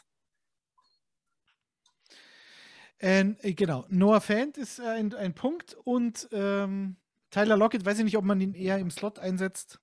Äh, Würde ich halt machen, nur- weil dann ist er weg von Reed und Gardner. das, das, sag, das ist eigentlich schon seit Jahren, ähm, liegt es auf der Hand, aber er ist ein Outside-Receiver. Er, fängt, halt tiefe Dinger, äh, auch wieder jetzt von Gino, seine ganze Karriere schon, vorher von Russell Wilson. Also das glaubt man immer nicht, weil man sieht den halt und er ist halt so abzwickt Manschgal, 1,60 Meter gefühlt, aber mit so, also der stand ja auch neben mir und der hat wirklich, also ich habe jetzt keine Pranken, aber das ist vergleichbar. Und dann denke ich mir, okay, Fingerbruch auch noch und hat so kleine Babyhändchen, also Toddler-Hands. Es wird's, glaub ich, Toddler Hands ist bezeichnet. gut, ey. Toddler-Hands, ja. Ähm, ja, da wundert man sich schon. Also von dem her, ja, klar, aber im Prinzip Michael Carter, also ich weiß nicht, ist das der zweite, der dritte oder der fünfte? Der, ist der, der Nickel Corner ist der Michael Nickel Carter, Corner? der zweite. Den zweiten meine ich, genau. Und der ist ja, sag ich mal, die, in dieser Cornerback, äh, in dem Cornerback-Room dann die einzige Schwachstelle, in Anführungszeichen, obwohl er gar nicht gar keine Der spielt eine gute. Saison, aber ja, er ist ja. Er, er, er, das Er schwächste so Glied dieser Kette. Hm? Genau, er ist nicht ganz so stark wie die anderen. Was ja wirklich massiv in dem Spiel ist, das ist ja Revenge Game. Sowas habe ich ja überhaupt noch nie erlebt. Gino Smith, Robert Sala, Dwayne Brown, George Fent, dazu noch dieser Battle. Garrett Wilson gegen Kenneth Walker. Wer wird Offensive Rookie of the Year? Sauce Gardner gegen Tariq Woolen. Wer wird Defensive Rookie of the Year? Das ist ja Wahnsinn. Pete, Also, Carroll war ein Jahr, Pete Carroll war ein Jahr Head Coach der Jets. Es ist der Wahnsinn. Knut, da kriege ich gleich Gänsehaut. Schon, schon wieder. ja. Goosebumps. ja. Die gute oder die schlechte? Es gibt ja zwei Arten von Gänsehaut. Einmal die gute, Mhm. wenn man sich, wenn man was ne, euphorisch irgendwie sieht, aber es gibt auch die schlechte, wenn man so einen alten Joghurt aufmacht oder so. Die oder? hatte ich, die kenne ich gar nicht. Ich weiß nicht. Oder, oder wenn man viel RTL 2 guckt, dann, dann kriegt man ganz oft die, so eine schlechte Gänsehaut. So, so, uh. Es dann so in. Bayern, in Bayern kann man auch Nopperlanzug dazu sagen. Nopperlanzug. Noppal. Noppelanzug ist gut, ja. Nopperlanzug. Aber den kenne ich nicht als schlecht. Gänsehaut Nee. ist immer. Nee, es gibt auch eine schlechte Gänsehaut. Also es gibt Ja, eine die, gut, die fühlt sich gut an, weil man damit Ja, ja. nicht gerechnet hat. Also, und dann gibt es auch diese, die man nicht haben will. die habe ich dann wahrscheinlich am Sonntag, weil ich Geburtstag habe und die Jets 21-3 führen zu Beginn des vierten Viertels, ist dann die schlechte Gänsehaut. Dann habe ich die auch mal wenigstens. Und was passiert, was, und was passiert dann? Dann passiert wahrscheinlich nichts mehr, Okay. weil du gegen diese Defense da nicht mehr zurückkommst. selbst äh, die Kollegen von Down to Talk sehen die Jets als Favoriten. Ich weiß gar nicht, ob ich das dieses Jahr schon mal gehört habe bei den beiden. Ja, kann ich nicht beurteilen. Was sagt, was sagt denn Vegas? Sind die Jets Favorit in, äh, bei den Wettanbietern? Hat das einer im Blick? Oder wettet, wett, Daddy, bist du so ein Glücksspieler? So ein- Nein, nein, nein. Ich so ein- bin so ein, du weißt ja, bin ein Rotweintrinker und wette nicht. Genau. Also ich bin Biertrinker und wette auch nicht. Daddy, ach, Daddy hat mir immer die Trinkerlektion meines Lebens verpasst. Da ist er heute noch nicht drüber weg, der Knut. nee. Nee. Erst acht halbe und dann zum Abschluss noch einen schönen Tetrapack Chardonnay. Tetrapack Chardonnay ist deine Erfindung dieser Geschichte. Die wird aber auch immer so bleiben, deswegen will ich sie gar nicht korrigieren. Das war, das war doch. Äh, Und da, acht halbe ist auch da war Heiko auch dabei. Das war Kickoff Party 2019. Ja, pre-Corona auf jeden Fall. Ja, die Jets haben Week One gegen die Bills gespielt. Oh Äh, ja, das war stark. Mosley hat äh, Pick Six gefangen und sich danach verletzt und dann haben wir irgendwie. Jameson Crowder war super, den habe ich im Fantasy gehabt. Ja. Der war aber bei den Bills noch damals, oder? Nee, war bei den Jets schon, ja. Und ich weiß nicht, wie viele Leute waren da, so 100 ungefähr, würde ich schätzen. Und nachher waren noch 10 da, der harte Kern, Heiko, ich, Daddy. Und dann Und- haben sie Knut die Jacke geklaut, Oh ja, die Drecksschweine. ich erinnere mich. Das war sehr bitter. Na, jedenfalls nach acht halben Und ein, Ich habe meine Jacke aber auch verloren. Habe ich dir das schon erzählt? eigentlich? ja, wir hatten ja äh, intensiven Kontakt danach. Der Und haben, ja, haben ja recherchiert, wo die ist, aber. Ja, wo deine ist. Aber ich habe meine da auch. Ja, Ich glaube, ich, glaub, ich habe sie einfach nur vergessen. Aber Das- es war auch bitter. Nee, meine wurde tatsächlich. Äh, Ja, deine war ja auch ein Schmuckstück. Meine war einfach nur eine Jacke. Ähm, meine, war so ähnlich, wie- äh, meine war so ähnlich wie dein Pullover, nur mit Reißverschluss. Also so ein schöner Stoff und so sehr bequem. das wird, steht mal auf deinem Grabstein. Das weiß ich nicht, aber auf jeden Fall trifft mir das heute Ich nicht schreib's, ich schreib das drauf. Ich schreib's auf auf die Trauerkarten. mit Edding. der Verlust der Jacke hatte Ja. ihn gebrochen, schreibe ich. By the way, da wollte ich noch erwähnen.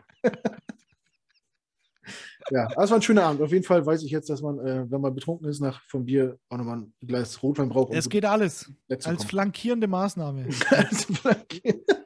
Aber Ich bin ja nicht so der, der Spiritosen- oder ähm, Cocktailtrinker. Also, ja, so wie das, du halt. das, unterscheidet- das stimmt. Ich trinke ja gar kein Bier und auch so. Ja. Gut, wo, war, wo waren wir stehen geblieben? Ja, wir waren durch. Ja, Mit dem Spiel waren wir genau, durch. wir wollten, mit dem Spiel sind wir durch. ja? Ja. Das heißt, die Jets gewinnen. Ich glaube, Analyse beendet. Ich glaube, die Jets gewinnen. Und glaubst du nicht, Detti, äh, dass, dass, dass, dass die Spieler und so Heimspiel und so richtig ist der Zug Playoffs aber auch nicht abgefahren? Was, was muss denn nochmal bei euch passieren, dass ihr noch äh, reinkommt als Seventh Seed? Als, äh, warte mal, ich muss nachlesen. Ja, wenn Seattle gegen die Jets und gegen die Rams gewinnt, gegen die Rams, da geht es ja schon mal wieder los. Es wäre auch wieder ein Weltklasse, wenn die Seahawks gegen die Jets zu Hause Ja, gewinnen und ja, dann gegen die. Rams zu Hause Ja. Also das ist ja schon gar kein Gimme. Und selbst dann, pass auf, das war mir zu kompliziert. Also Seattle has to win out und die Mhm. Commanders müssen ein Spiel verlieren und die Giants beide Spiele verlieren. Das wäre die erste Variante. Zweite Variante, Seattle gewinnt beide und Washington und Green Bay müssen beide zumindest ein Spiel verlieren. Das scheint mir jetzt noch die wahrscheinlichste Variante zu sein. Und das dritte ist, Seattle gewinnt beide und die Giants verlieren beide und zumindest ein, eine Niederlage der Packers und zwei Siege der Commanders. Ach, was weiß ich. Sowas finde ich, keine Ahnung. Da beschäftige ich mich dann nächste Woche damit, falls es so kommt. Was ich nicht glaube. Die Packers müssen doch bei den Lions spielen. Nee, nee, nee, eben nicht. Bei den Lions hätte ich Detroit eine gute Chance gegeben, aber es ist halt wieder das klassische Im Lambo? Lambo, minus 10 Grad, Jared Goff. Ah, für die Lions reicht es doch wieder nicht. Ich sehe es schon wieder. Mhm. Und die Packers ziehen in die Playoffs ein. Das ist alles schon wieder gescriptet. Gut. Also Film. Dann, ich gehe auch davon aus, dass wir gewinnen. Dann haben Ja, wir klar. die Tipprunde jetzt auch schon abgearbeitet. Es wird, glaube ich, es wird, glaube ich, in Englisch, es wird so ein hässliches Spiel, glaube ich. So ein, wahrscheinlich wird es äh, so minus ein Grad haben, Regen, Wind. Naja, Oder es das ist ist ja viel. immer sehr mild. eigentlich. Oder ja. Ja, aber, es, aber, aber eklig schon immer, oder? Immer schon nass und windig, oder? Nein, bei uns ist nicht. Bei euch ist immer hässlich und eklig. Bei uns ist immer schön. Also am Donnerstag war es echt nass und eklig. Ja, aber wie, wie, wie, wie kalt ist es jetzt in, äh, in Washington? Ja, das ist halt so irisches Klima, Pazifik und so. Also nass und eklig. Nass und warm. Und es riecht nach Whisky und Kotze. Ja, das hättest du wohl gerne. Nach, es kriegt nach Tetrapack vielleicht und Bier. Und äh, Chardonnay.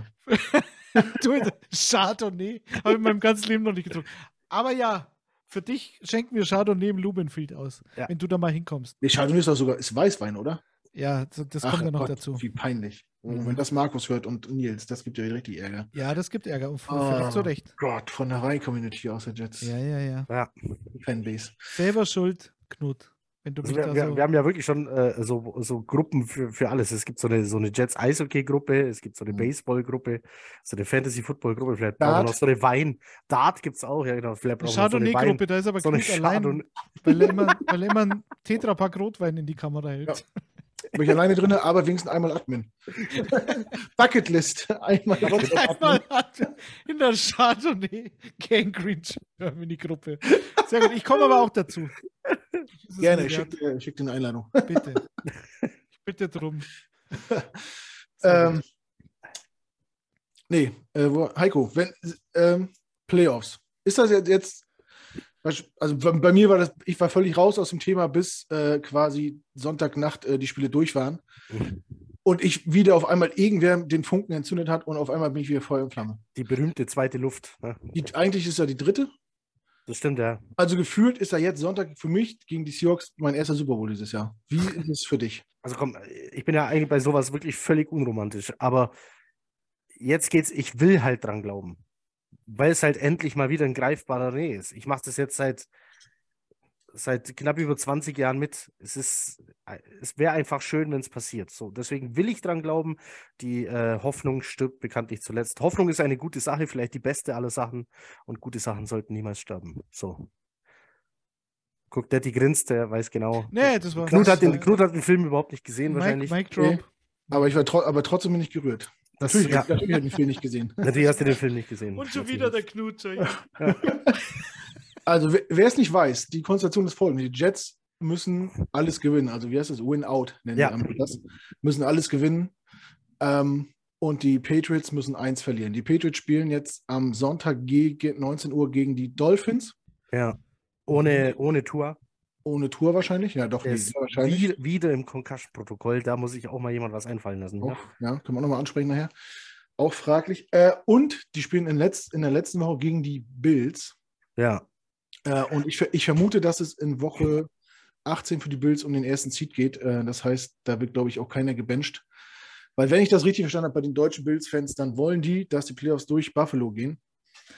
Und nicht, äh, Überraschenderweise. Ja. nicht, durch, nicht, nicht durch Kansas City. Äh, Ja. Deswegen glaube ich auch, dass die bis zum Ende durchziehen und auch kein, kein Schon werden oder so. Ich äh, sage, wenn, wenn die Jets beide Spiele gewinnen, sind sie in den Playoffs. Heiko, was sagst du? Jetzt kriege ich Gänsehaut. Guck, das klingt schon schön. Das, die, ja, die Chance ist da. So, Seattle ist so, so schlagbar wie schon lange nicht mehr, sage ich jetzt mal so. Ähm, und dann haben wir noch Miami. Und Miami ist halt, ja, wer weiß, wie die auftreten. Das ist so schwer einzuschätzen, egal ob jetzt mit Tour oder ohne. Ähm, ich halte ja auch viel von Teddy Bridgewater, weil der einfach ein verlässlicher Backup ist, von dem du genau weißt, was du bekommst. Äh, wenn du die Offense dann so strukturierst, dass, ähm, dass er sich da halbwegs drin wohlfühlt, kann der den Ball auf jeden Fall bewegen und dir wehtun. Ähm, also wie gesagt, ich will dran glauben, weil, ähm, weil es einfach ein gutes Gefühl ist. Und ich I want glaube, to believe. ja, Von wem, aus welchem Film ist denn das wieder? I want to believe, ist das nicht Akte X? Ähm, Nee, Also Hoffnung, Hoffnung ist eine gute Sache und gute Sachen sollten niemals sterben, ist aus Shawshank Redemption, auf Deutsch die Verurteilten. Und äh, I want to believe. I want to believe. Äh, Ich überlege noch. Ha, ähm, Knut hat ja heute noch Ja. einiges vor, aber. Ja, also, ich meine, ich finde ja, ich finde es ja immer schwierig, dieses Rumge über Überlege und da, und wenn wir zwei gewinnen und die anderen nur eins verlieren, also ist, ich, ich rede jetzt nicht von Träumereien, sondern es sind schon realistische Optionen, die da sich einpräsentieren. Und wenn die Jets jetzt gegen Seattle gewinnen und die Dolphins verlieren gegen die Patriots, weil ich halt jetzt nicht so viel von Teddy Bridgewater, aber ich gebe dir zumindest diese Game Manager-Geschichte, du weißt, was du Hm. kriegst. Ähm, aber ich habe ihn halt noch nicht mit Tyreek Hill und, oder ja doch, mit Jalen Waddle hat man, hat man ihn schon gesehen dieses Jahr. Aber da bin ich halt skeptisch, ob er dann in New England gewinnen kann. Hm. Teddy Bridgewater. Und auf der anderen Seite, die Jets müssen halt jetzt einfach mal zwei Spiele gewinnen, fertig. Ja. Du hattest, genauso wie du Zach Wilson Primetime gegen Jacksonville hattest, wo ich mir gedacht habe, so jetzt, bitte, mach. zeig, zeig es einfach, mach. Deine Chance, wenn der das Spiel gegen die Jaguars, stell dir mal vor, der hätte 300 Yards, drei Touchdowns, eine Interception gehabt, irgend sowas, keine Ahnung. Und du, du gewinnst die upcoming Jaguars gegen die Jaguars und gegen Trevor Lawrence, der vor ihm gepickt worden ist. Und genau das Gegenteil ist passiert. Aber es war, die Chance war da, für Zach Wilson zu beweisen, äh, I'm him. So. Ja. Und, und jetzt, so, und jetzt musste halt, so, die Jets haben jetzt die Chance. Ich glaube auch, wenn die zwei Spiele gewinnen, dann sind sie drin. Glaube ich auch. Bin ich bei Knut. Aber dann macht es bitte jetzt. Ja. Da muss man wirklich äh, diese alte Fußballerfloskel auspacken und sagen, wir gucken von Spiel zu Spiel und wir gucken nur auf uns. Und Ja. wenn man das. Ja, das vor, allem nur, vor allem nur auf uns. Von Spiel Ja. zu Spiel, klar, Ja. aber nicht auf die anderen, weil ja, ja, glaub, genau. das ergibt sich von selber. Das ergibt sich von, genau, wie du sagst, äh, das ergibt sich von alleine, aber das ist das größte Problem, wird sein, äh, selber zwei Spiele zu gewinnen. Mehr noch, als dass die Patriots eins verlieren.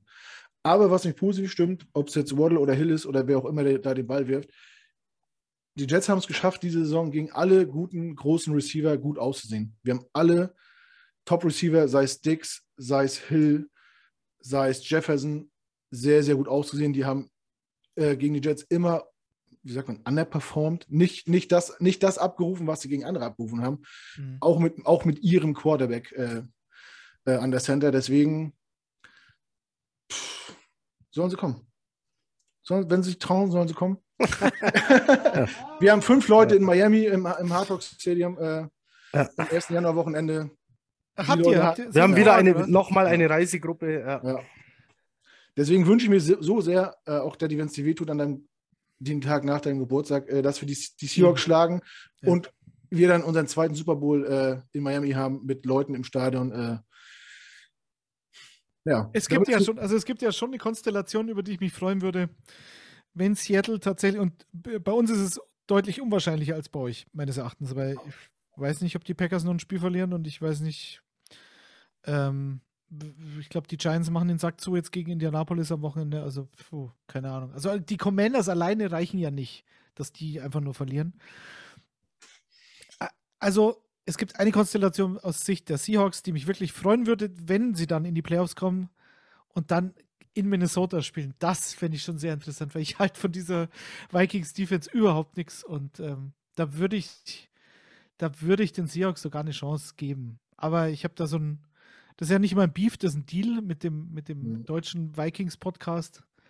Powered bei Footballerei sozusagen. Und mhm. mit denen habe ich vereinbart, ich tippe immer gegen Minnesota, dann gewinnen sie jetzt mal.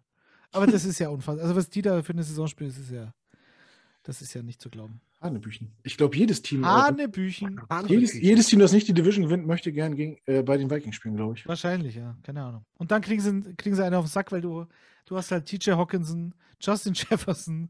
Und wenn du Jefferson containst, hast du Hawkinson. KJ Osborne hat vor zwei Wochen über, keine Ahnung, 130 Yards gemacht gegen die ja. Colts. Aus dem Nichts. Aus dem Nichts. Du hast Devin Cook. Der, der war First Rounder sogar, oder? Wer? Osborne? Nee, KJ Hawkinson. Hawkinson. Osborne glaube ich nicht, oder?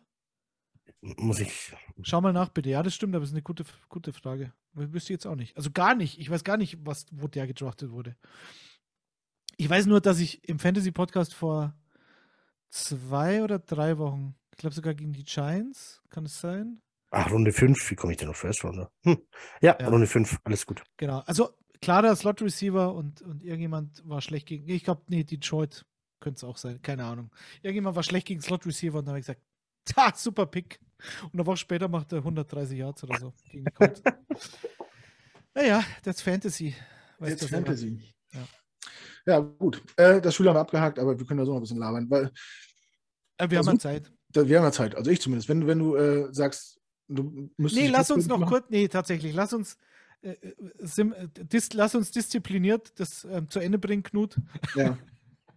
Ja. Du wolltest ja noch. Ja, Christian. Du wolltest ja noch wie es aussieht mit der Zukunft auf Quarterback. Das würde ich jetzt schon noch gerne mit euch besprechen. Also, was ähm, ist denn jetzt? Ich also, habe. Wen, bist du zuerst hören? Du hast äh, Highcourt Breaking News? Ja, bitte. Habe ich, nein. Habe ich Breaking News? Nein. Cheers, cheers ich habe hab drei Namen äh, jetzt. Also, für mich ist Zach Wilson dann. Das Thema ist erledigt. Ähm, Zach Wilson und die NFL. Mike White würde ich halten äh, in der Free Agency, aber nicht als Starter. Ich würde einen Veteran dazu holen. Auf meiner Liste stehen aktuell ähm, Derek Carr, wenn er zumindest günstig äh, vertragsmäßig zu bekommen ist, weil die Jets können aktuell capmäßig keine großen Sprünge machen. Also du müsstest irgendwie Corey Davis loswerden, du müsstest Carl Lawson loswerden, du müsstest Mosley loswerden oder umstrukturieren, du müsstest Tomlinson umstrukturieren, wenn du wirklich äh, per Trade oder Free Agency irgendwie ähm, einen teuren Quarterback haben willst. Aber, also, lange Rede, kurzer Sinn. Mike White behalten, jemanden draften, einen Veteran signen. Und äh, meine Favoriten wären äh, Derek Carr, Baker Mayfield oder Gardner Minshew. Weil zumindest Baker Mayfield in diesem System, was die Jets spielen, schon gezeigt hat, dass er den Ball bewegen kann. Und zwar gut. Mhm. Zumindest ausreichend, um dieser Offense die Möglichkeit äh, zu geben, Punkte zu machen. So, drücken wir es so aus. Ich bin ja sehr gespannt, wie diese, gerade die drei, K, Mayfield, stell dir mal vor, Mayfield gewinnt jetzt noch zwei Spiele oder spielt jetzt, spielt jetzt gegen die Chargers. Ähm, ich habe ich hab die, die Rams gegen die Chargers als Upset-Pick, also ich glaube, dass die Rams gewinnen, weil die Chargers, die die schnaufen jetzt mal durch. Sie haben es Ja. jetzt in die Playoffs geschafft und so. Ähm, und die Rams machen den 50-Burger letzte Woche. Also stell mal vor, der spielt jetzt da auch noch gut und dann gegen, gegen äh, Seattle. Dann ist er ein ganz heißer Kandidat. Und jeder, das darf man ja nie unterschätzen, jeder geht da davon aus, ja, ja, wir kriegen den hin. Ja. Also wir haben ein absolutes, so ein Bargain. Wir haben, wir, wir sind diejenigen, die das, was jetzt ein bisschen momentan, ich bin sehr gespannt auf, auf das Spiel gegen die Buccaneers, aber das ein bisschen, was momentan mit Sam Darnold in Carolina Ja. passiert, Ja, genau. der das erste Mal eine geile O-Line hat in seinem Leben oder in seiner NFL-Karriere und fehlerfrei spielt und mir wirklich gut gefällt. Ich, also, was nichts damit zu tun hat, dass diese Geschichte in New York auserzählt war, aber Ja. man darf halt das immer nicht so unterschätzen. Und ich glaube, Derek Carr, da werden sich alle drum reißen, weil er, zum, weil er ein richtig geiler Typ ist. Derek Carr, glaube ich. Also im Lockerroom wahnsinnig geachtet, also kommt mir das vor. Und also nicht nur von Davante Adams, sondern immer schon von allen. Und der dann auch mal heult auf der PK, weil ihm das offensichtlich zu Herzen geht, wenn du halt so viele Spiele verlierst und so weiter. Also ich nehme das dem ab, tatsächlich. Ja. Und also um den werden sich alle reißen. Und aber der Tweet, den ich kurz davor war abzusetzen, bitte Santa Claus, jetzt wo du wieder Zeit hast, bitte bring Gardner Minshew zu den New York Motherfucking Jets. Das wäre schon so ein bisschen dieses Swag Das- in New York. passt perfekt dahin. Das wäre, der passt zu dieser Stadt. Das ist Gardner Minshew im Jets-Trikot. Ich kauf's mir sofort. Eigentlich, Sofort. eigentlich ja, gell? Ja. Ähm, wie findest du das Benching von, von Derek Carr? Weil das ist jetzt gerade so, so ich mache hier äh, quasi Werbung für Derek Carr und sage, hey, ist ein Top 13 Quarterback und jetzt versucht man mein Argument zu zerschlagen mit, ja, aber er wurde ja gebencht. Also äh, spricht es jetzt gegen Derek Carr oder gegen die Raiders, dass man einen, einen, die Stats, sein Quarterback-Rating, sein Rating, die, äh, alles ist Top 13. Das Einzige, wo er schlecht ist, sind Interceptions, aber er hat nur eine mehr als Josh Allen und nur zwei mehr als äh, Joe Burrow. Und die Completion Rate mit nur 60 Prozent ist seine schlechteste bisher. Also, warum bencht man den? Ich, ich kapiere es nicht. Das Nee, spricht für mich, für mich spricht es eher gegen die Raiders als gegen Derek Carr. Ich bench doch keinen Top 13 Quarterback. Nein, die benchen ihn aus zwei Gründen. Zum einen, glaube ich, versucht Josh äh, McDaniels seinen Job ein bisschen zu retten. Das habe ich heute im Kicker auch schon äh, so gesehen. Der, der versucht jetzt seinen Quarterback zu holen, mit dem er arbeiten kann oder mit dem er arbeiten will.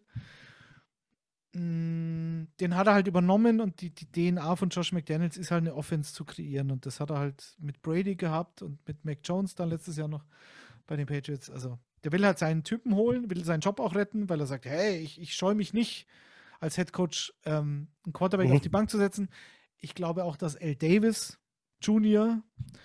grantig ist, weil der sagt, hey, ich habe hier für Davante Adams so viel Geld ausgegeben, also nicht ich persönlich, aber halt der Salary Cap. ähm, und also damit schon natürlich so, also er hatte die Verantwortung, das Geld auszugeben und hat das bejaht und dann kommt nichts bei rum. Du bist wieder nicht in den Playoffs. Und äh, der, ich glaube, L. Davis findet Derek Carr scheiße und sagt, nee, wir wollen uns von ihm trennen. Und die wahrscheinlichste Variante, das zu tun, ist halt zu vermeiden, dass er sich nicht verletzt. Weil wenn er sich verletzt, dann hätte er halt, glaube ich, vom 2023er Gehaltsanspruch 33 Millionen garantiert. Und vom 2000, also wenn das passiert, vom 2024er Salary auch nochmal 8 Millionen oder 7 garantiert. Im Fall einer Verletzung. Das heißt, die versuchen halt jetzt nur diese Verletzung zu vermeiden. Bei Derek Carr. Und er hat einen sehr teamfreundlichen Vertrag unterschrieben, ich glaube letztes Jahr in der Offseason. Und gibt aber dem Team die Möglichkeit, damals mit dieser Unterschrift im Februar auszusteigen. Sozusagen nach dem Super Bowl. Entweder ihn zu cutten oder ihn zu traden. Mhm. Und äh, ohne Aussicht auf garantiertes Gehalt, was dann noch verbleibt.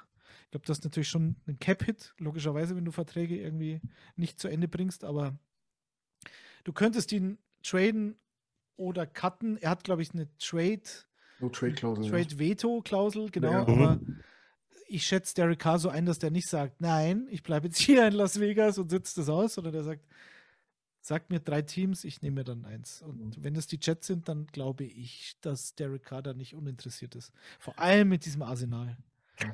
Das ist die, die, die Jets sind seit langer Zeit mal wieder tatsächlich ein attraktiver Spot für. Ja, Jetzt nehmen wir an, wir hätten eine Headcoach-Diskussion, dann wären sie auf jeden Fall ein attraktiver Spot für einen Headcoach, für den General Manager und auch für den Quarterback, ganz klar. Garrett Also- Wilson, Elijah Moore, Ja. was ist da eigentlich los? Ja, wie glaub, fandet er- ihr das, genau, wie fandet ihr diese Elijah Moore-Geschichte eigentlich? Sagt ihr, was willst du denn? Oh ja, das war das, das war, ja genau, das war sehr kontrovers, weil er war, also ich habe es auf einer Seite verstanden, weil halt ab da, wo Zach Wilson wieder auf dem Feld stand, war er unrelevant, äh, irrelevant. So, Mhm. mit allen anderen Quarterbacks hat er seine Plays gehabt. Er war Target Leader zu diesem Zeitpunkt, als er sich beschwert hat, er will weg. Aber Target Leader war er halt, weil vorher ein Joe Flacco gespielt hat. Mhm. Also irgendwo habe ich es verstanden, dass er sagt, er will halt weg von diesem Quarterback. So, Ja, ja, klar. Ja. Aber ist ja Aber- ey, Aber Burschi, das was dann, ist denn das los? dann wieder über die sozialen Medien. Ich meine, ich bin so, ich bin 40. So, ich mu musste auch erst lernen, dass diese Äh. Generation, ja, du auch. aber, du hast 41. es, aber du hast es noch nicht verstanden. Ja, Du bist 41, ich wenn der Knut 41. 41 ist. Ist doch logisch. Also, dass diese Generation einfach nichts anderes kennt, als sich über die sozialen Medien auszudrücken und darüber zu kommunizieren. So, die sind damit aufgewachsen. So, das sind so die Social Media Natives, ja. Und okay, Boomer. ja, genau. Das bin ich nämlich. Nee, was bin ich? Ich bin Millennial? Nee, was sind wir? Ich, Gut, hilf Ahnung. mir. Ja, ich bin ja schon, ich werde jetzt 46 am Sonntag. Ja, ich gehe ja also schon auf die 50 Ich zu. bin irgendwas zwischen Millennials, aus. Generation Y oder so, keine Ahnung. Danke, ähm, Knut. mein Schatz. Also, also schon klar, dass sowas über irgendwann früher oder später meistens zu schlechten Zeitpunkten den Weg in die sozialen Medien findet. Ähm, clever ist es auf keinen Fall. Ich finde, die Jets haben es insgesamt ganz gut gelöst, da wieder tatsächlich Ruhe reinzubringen. Das gelingt auch nicht jedem Stuff, das so wieder hinzubiegen, ohne dass äh, irgendwie der äh, Lockerroom kollabiert. Ähm, aber ja, es war schon. Er hätte die Klappe auch halten können. Auch Ja, wenn ich, ich, ich, ich, ich mochte halt den, Unmut ich jetzt den Spieler verstehe. so. Ich jetzt, ich habe ja auch Fantasy-mäßig, ich habe ja Elijah Moore war ja ähm, top Ich habe hab ihn auch. Ich habe ihn auch. Und dann passiert sowas. Dann passiert ja so ein Zach Wilson. Weil er vom, vom jetzt äh, nehmen wir mal Talent im Vakuum betrachtet, ist er für mich besser als Garrett Wilson. Er ist mit Sicherheit so der besttalentierte Wide Receiver, den die Jets seit, du musst schon fast von Jahrzehnten sprechen haben. Es sind halt so verschiedene Typen. Und wenn du dann, Ja. also die sich so gut ergänzen, und dann hast dann noch Corey Davis, den ich auch mag, eigentlich. Natürlich, also ich, was war das für ein Spiel? Da hat das so schlimme Drops gehabt. War das gegen Jacksonville? Ah, das zieht sich schon durch die ganze Ja, Saison, aber klar. ja, Jacksonville war auch schon. Aber er hat schon, er hat schon letztes Jahr ganz Ja, geil gespielt, wenn er nicht verletzt war, finde ich. Ähm, der, der hat auch immer mal wieder so einen, so einen lebensrettenden Catch mit drin. ja, ja. Und, und dann wieder so einen, so einen blöden Drop, weil er wieder so einen Bodycatch versucht, anstatt mit sicheren Händen. Aber als. Receiver-Typ, der wirklich eher Ja. auf die langen Dinger geht und dann Elijah Moore, der ein bisschen rumwuselt und, und, und ähm, Garrett Wilson, der so alles kann. Also Ja. der halt dieser, dieser Z-Receiver ist, X-Receiver, äh, Corey Davis und im Slot dann halt, also theoretisch. Ja, Moore. eine Rotation wäre toll mit Garrett Wilson und Elijah Moore, dass die gegnerische äh, Ja, Defense genau. irgendwann gar nicht mehr weiß, was los ist. Das wäre so die Optimallösung. Genau. Ähm, ja, auf jeden Fall. Es wäre so viel möglich. Richtig. Knut, Knut was sagst Ja, du? ärgerlich. Da kriege ich, Also- wenn ich drüber nachdenke, kriege ich schon wieder. Ja, Ja. wo, so ist denn Derek Carr und Nicht schlecht, Master, und Master aus. Nee, aber äh, jetzt, mal, jetzt habe ich auf zwei Sachen gar noch gar nicht reagiert. Also einmal Elijah, Elijah Moore war natürlich zu, einer, zu einem Zeitpunkt, der so ungünstig war, weil wir äh, seit langer Zeit mal wieder einen positiven Rekord hatten und man dachte, jetzt geht's bergauf und auf einmal machst du dir intern äh, ein Feuer an, da- dass du dachtest, du bist bei Eintracht Frankfurt Mitte der 90er. Äh, dass es wieder lichterloh brennt, wo du denkst, jetzt einmal läuft sportlich und dann muss wieder Backstage irgendwas passieren und Social Media und alle gucken auf dich und auf alles wird geachtet und dann, jetzt, dann wird er gebencht, dann kriegt er, dann, ah, dann werden wieder irgendwelche Statistiken ausgegangen, jetzt hat er wirklich so wenig Bälle gekriegt. Nein, er hätte die gar nicht gefangen. Dann, das wird dann, jedes Spiel wird dann darauf geguckt und dann siehst du auch, äh, auf einmal fängt er einen Ball. Oh mein Gott. Kalender ins, ins äh, Kreuzenkalender gemacht. Zach Wilson wirft auf Elijah Moore. Das müssen wir uns notieren. so, so eine Züge nimmt das dann ja an. Ne? Und ich kann das schon verstehen, dass man, wenn man jung ist und performen will und so, dass man sie zeigen will, aber du bist im zweiten Jahr, du bist ein Wide Receiver und du musst, du bist immer noch nicht darüber hinaus, dich beweisen zu müssen. So. Äh, deswegen calm down. äh, und warte ab und deine Zeit wird kommen. Wenn, wenn du gut bist, wird deine Zeit kommen, dann wird dir das auch keiner nehmen können. So. Und, und dass, dass aber so, so junge Spieler so auf Stats aus sind und äh, so mit Gewalt ins Rampenlicht wollen, das, das stört mich halt so ein bisschen. Mich, mich stört auch, dass äh, Mac Jones äh, bei jedem zweiten Drive vom Spielfeld geht und, und Matt, Matt Patricia anschreit und denkt, äh, stop the run game. Du, du, hörst, du hörst ja die Footballerei-Podcast, oder? Das Natürlich. Sprechen ja. wir aus einer, wie sagt man, mit einer Zunge. Ja. Geht mir und, total auf den Sack, dieser Mac Jones. Und Matt Patricia ist nun mal ein gestandener Typ in der NFL. So. Ist, völlig, ist ja völlig wurscht, ob er recht hat oder nicht. Was Nein, das macht du, was ziehst du mal für eine Show ab? Mach ja. mal nicht. Schau mir dann bitte die Stats von, von Mac Jones gegen die Raiders an ja. in dem Spiel. Man kannst du nicht so weit da, kommen zu dieser Aktion. Zu damals, die, äh, die, Bayern, war, ich glaube, war es bei Dynamo Kiew, Toni Kroos wird eingewechselt und bereitet durch zwei Stande zwei Tore vor. So, und Uli Hoeneß sagt, ja, ja, pack den Jungen mal nicht so hoch, der hat hier zwei Ecken getreten oder einen Freistoß in der Ecke und dann haben wir noch 2-1 gewonnen hier. Mehr war es nicht. Jetzt stell dir mal vor, Toni Kroos geht danach vor die Presse und sagt, Tschüss. Ivors, ihr habt's gemacht, habt Scan. Nein, das machst du nicht. Naja, bei, bei, bei, der, bei der Geschichte mit Mac Jones, da ist es ja eher so, dass, dass hier der Toni, der Toni Groß, aber wenn er 19 wäre, sich von Giovanni Trapattoni hinstellt und sagt, hey, Alter, was ist los mit dir? Ich, was geht bei dir? Was geht ab? Burschi. Spiel, wieso spielst du scheiße? Du bist schuld. Ja. Ähm, aber ja. du hast gesagt, deine Zeit wird kommen. Ähm, wir, sind wir schon über zwei Stunden oder Du weißt ja. Ich weiß es nicht, weiß nicht. Und war, war, war ich schon beim Quarterback? Nee. Ähm. Aber Standardspezialist, bin ich mir relativ sicher. Ja. Minshu wäre gut, würde ich gut finden. Äh, ah, bitte. G Garoppolo ist, glaube ich, die, die offensichtlichste Lösung. Das wäre auch der Typ Quarterback, den, den wo ich glaube, dass das Erfolg haben könnte. Fürs System ja, bei der Verletzungshistorie ja. und so weiter. Er ist ja nur verletzt. Das, das ähm, ja man muss natürlich auch mal gucken, wie geht die Saison aus. Wenn jetzt Mike White wirklich overperformt und man sagt, hui, vielleicht ist das wirklich einer, mit dem kannst du äh, als Starter planen, eventuell, dann gib mir gerne auch einen Andy Dalton oder so. Ja, mit, also Mike White alleine oder mit Andy Dalton ist, glaube ich, auch schon wieder dann zu wenig als Konkurrenz für die New Yorker nee, Medien. Nicht als Konkurrenz, als Backup. Nee, für die als, New Yorker als, Medien. Ich glaube, wenn so. es ein bisschen in die Richtung geht, wir gehen mit Mike White in die Saison als potenziellen oder wahrscheinlichen Starter, das ist zu wenig. Dafür, auch für die Fanbase, weil die Fanbase wieder immer, spiegelt ja auch immer die. Ah, ja, nee, nee, nee, nee. Ich, ich glaube, wenn, wenn, nee? Mike White, wenn Mike White es jetzt schafft, die, die Jets äh, in die Playoffs zu führen, dann sagt ja, gut, Yorker, ja, das ist. Das meine ich. Nee, wenn, ja, wenn Mike White jetzt, ne, wenn Mike White jetzt das, das Schiff in den Hafen fährt, äh, wir gewinnen zwei Spiele, sind in den Playoffs, verlieren dann 50 zu, zu 3 in, in, in Kansas City dann werden alle Jets-Fans sagen, das ist unser Mann. Mit dem Mann, und dann musst du es ihm auch, dann musst du es ihm auch einräumen. Dann musst du ihm die Chance geben, ja, dann muss okay. er auch wirklich Starter sein dürfen. Dann, dann hat er schon, sich, ja. dann hat er sich verdient. Und dann setz ihm bitte, so wie damals bei Donald äh, äh, Josh McCown, dann setz ihm einen erfahrenen Starter an die Seite, der ihn führen kann, der Erfahrung hat. Äh, weil selbst, klar, der Typ ist fünf, sechs Jahre in der Liga, aber trotzdem hat er ja keine Erfahrung. So, der war jetzt drei oder vier Jahre in New York, hatte ja auch keinen, keinen souveränen Mann neben sich, außer Joe Sleeping äh, Flecko. Ähm, dann gib ihm sowas wie, ja, wie Andy Dalton, ich finde ihn gar nicht schlecht, äh,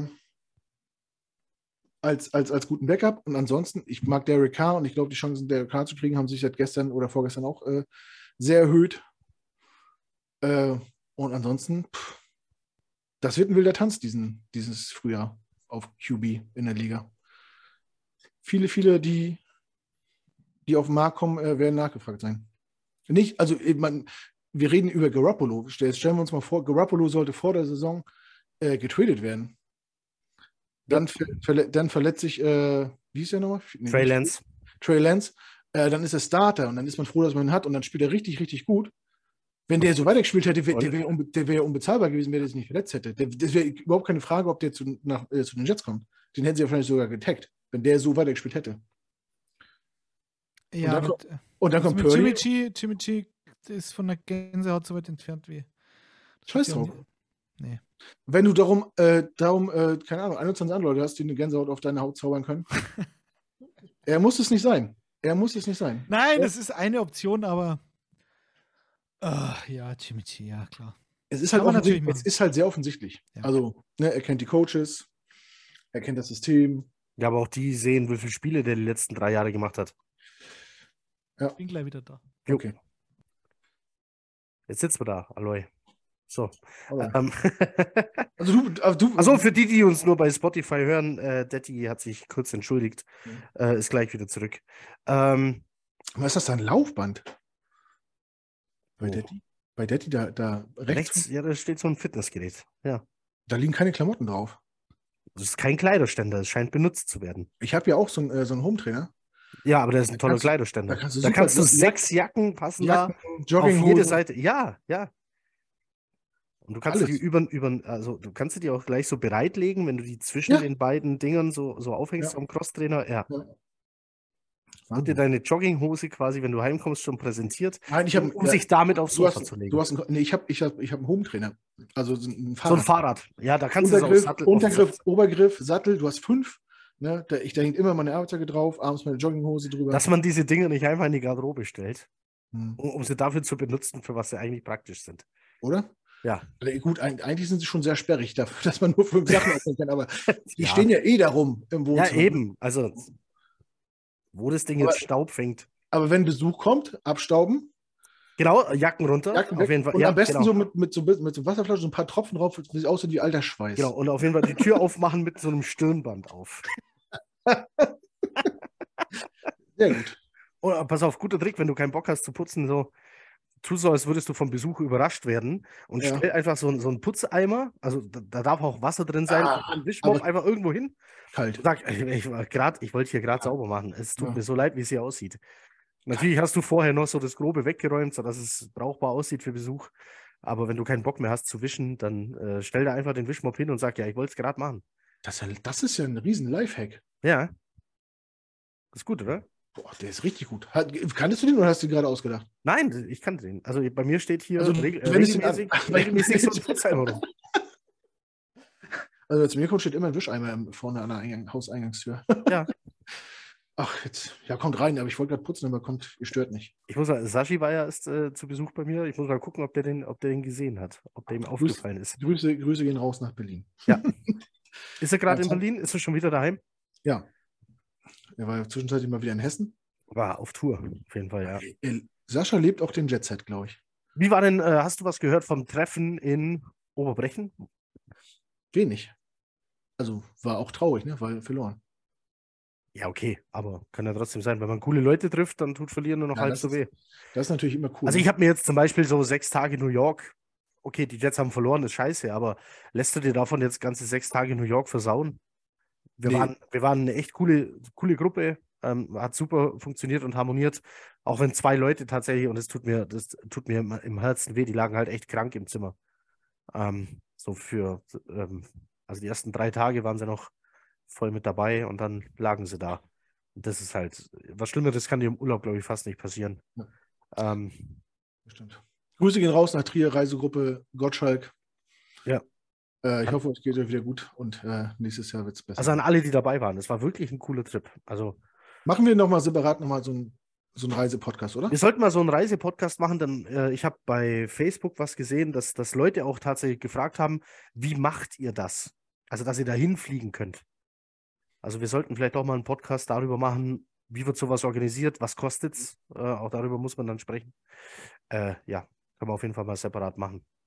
Jetzt ist Detti wieder da. Wir sind gerade beim, wir, wir haben gerade die Zeit überbrückt und haben über äh, so Trips geredet, wie man das machen kann, wie es war und so. Ja, ja, ich meine. Jetzt habe jetzt hab ich mit, mit, mit, Kut, mit Kutsche schon vereinbart, wir spielen ja die übernächste Saison, spielen wir bei den Jacksonville Jaguars und äh, die Bucketlist der Gang of Germany, da steht ganz oben Der drauf, Pool. Der, der Pool. Pool. in Jacksonville. Und, und Kutsche sagt, wenn ihr das macht, äh, komme ich mit.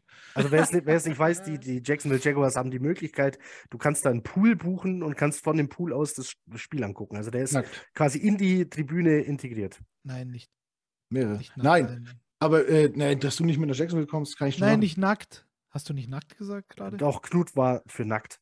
Ich komme also ich, ich komm aus, ich komm aus dem Osten. Ich, ich, bin mit, ich bin mit Nacktbahnen groß geworden. Und wer hat, der kann. Ja, ja, wir hatten ja nichts. Wir hatten ja nicht mal, äh, äh, Nicht mal Badehosen. Ne- Neopren. Ja. Aber wobei Knut in der Speedo, das, da, da wäre ich, glaube ich, Oh. dabei. Das, da Das kostet, sein. das kostet extra Eintritt. Lang, Langstrecke, Langstrecke bin ich wirklich gut. Langstrecken kraulen. Das In der. Ostsee. Rauf, runter, hin und her mit der Finne. Ja. Kann Nee, aber vielleicht, äh, Daddy, möchtest du, möchtest du dich mal anschließen, wenn, wenn äh, wir gegen, gegen Seattle mal wieder spielen? Also In vier Jahren. In A oder in acht. Nee, also Jacksonville. Na, ich habe ja mit, mit, mit der Familie schon so. Mein Sohn ist jetzt sechs, also so frühestens, wenn er, wenn er sich ein bisschen dran erinnern könnte, also mit acht wäre es schon realistisch, dass wir halt auch mal in die USA wieder fliegen und dann kann man ja Florida schon mitnehmen, da war ich nämlich noch nie. Und Ja. dann schaue ich mal Knut in das Speedo an. Ob das dein, dein Sohn dann äh, mit acht Jahren gut Er findet? ist da nicht dabei, das lasse ich nicht zu. Achso. Diese Erinnerung, nein. Alle anderen, okay, die nicht. Ja, dann machen wir, da muss man ja dann, dann schauen wir uns die Bugs an und die Dolphins und so. Also, ne, also nicht bei, ich bin dann halt, ich ja. stoß dann dazu. Ja. Hättest du noch so eine, so eine, so eine Traum-Destination für, für ein Spiel jetzt? Naja, mit meinen, Na- mit meinen Nachbarn hier, der andere ist äh, Flo, Flo Diampol ist somit auch im Fernsehen, ähm, der ist Chicago Bears-Fan. Also Bears Packers. Hatten wir, hatten wir auch gerade. Ja, so, so eine, so eine, ja, so eine, so eine, so eine East Coast-Geschichte da irgendwie. Und dann müssen wir aber noch nach, La also Las Vegas waren wir uns alle drei einig. Ich war noch nie in Vegas. Das war die Jets spielen So. nächstes Jahr in Vegas. Ähm, wir haben, also da wird es Reisegruppen geben. Da wird es. also ähm, 2023. Ja, Ja, Ja. okay. Ja, Letti, Also- wenn, wenn, du, wenn du willst, du, Raphael und auch äh, Florian. Dein, äh, dein Florian. Der Flocky, du kannst auch Flocky sagen. Flocki? Ich kenne ihn nicht, ich will nicht zu weit Ja, gehen. nee, du, du ich bleib, kannst, äh, geht, Ja? geht auch. Ja. nee, ich bleib, ich bleib noch bei Florian. äh, also wenn, wenn ihr Bock habt, uns zu begleiten, wir fliegen safe auf jeden Fall, wird es eine große Gruppe geben, die nach Vegas fliegt. Okay. Äh, das ist, also wenn es eine Bucketlist gibt, dann gibt es nur für das Spiel eine Bucketlist. Also Wie lange fliegt ihr denn da? Fliegt ihr da so eine Woche oder vier Tage? Oder wie lang? also das, Es- da gibt es mehr, mehrere Varianten. Ich denke, also es gibt- manche, manche fliegen fürs Spiel hin. Ich bin so ein Typ, ich fliege gern für zwei Spiele hin und, bleib, und fliege dann auch nicht direkt wieder zurück. So, ja, gut, klar. wir waren letztes Mal waren wir zehn Nächte da. Also wir waren eine Nacht vorm Spiel da, äh, waren dann ja ähm, äh, Home Opener gegen die Ravens und dann die Woche drauf äh, in Cleveland.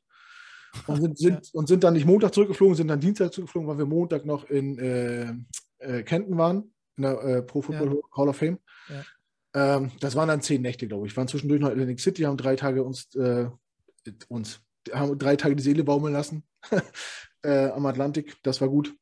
Aber so, dass es, man, also der Großteil versucht immer zwei Spiele mitzunehmen. Mhm. Aber es gibt auch Leute, die, so wie jetzt Heiko, das war jetzt ein Kurztrip, äh, englische Woche, zwei Heimspiele mitnehmen, perfekt. Oder nur für ein Spiel fliegen. Da gibt es mehrere Modelle. Aber Okay. da ber- beraten wir dich äh, individuell gerne. Also ich kann mir tatsächlich vorstellen, du fliegst vier Tage rüber. Ich meine, jetzt mal auch gucken, wie der, wie, wie der Spielplan fällt.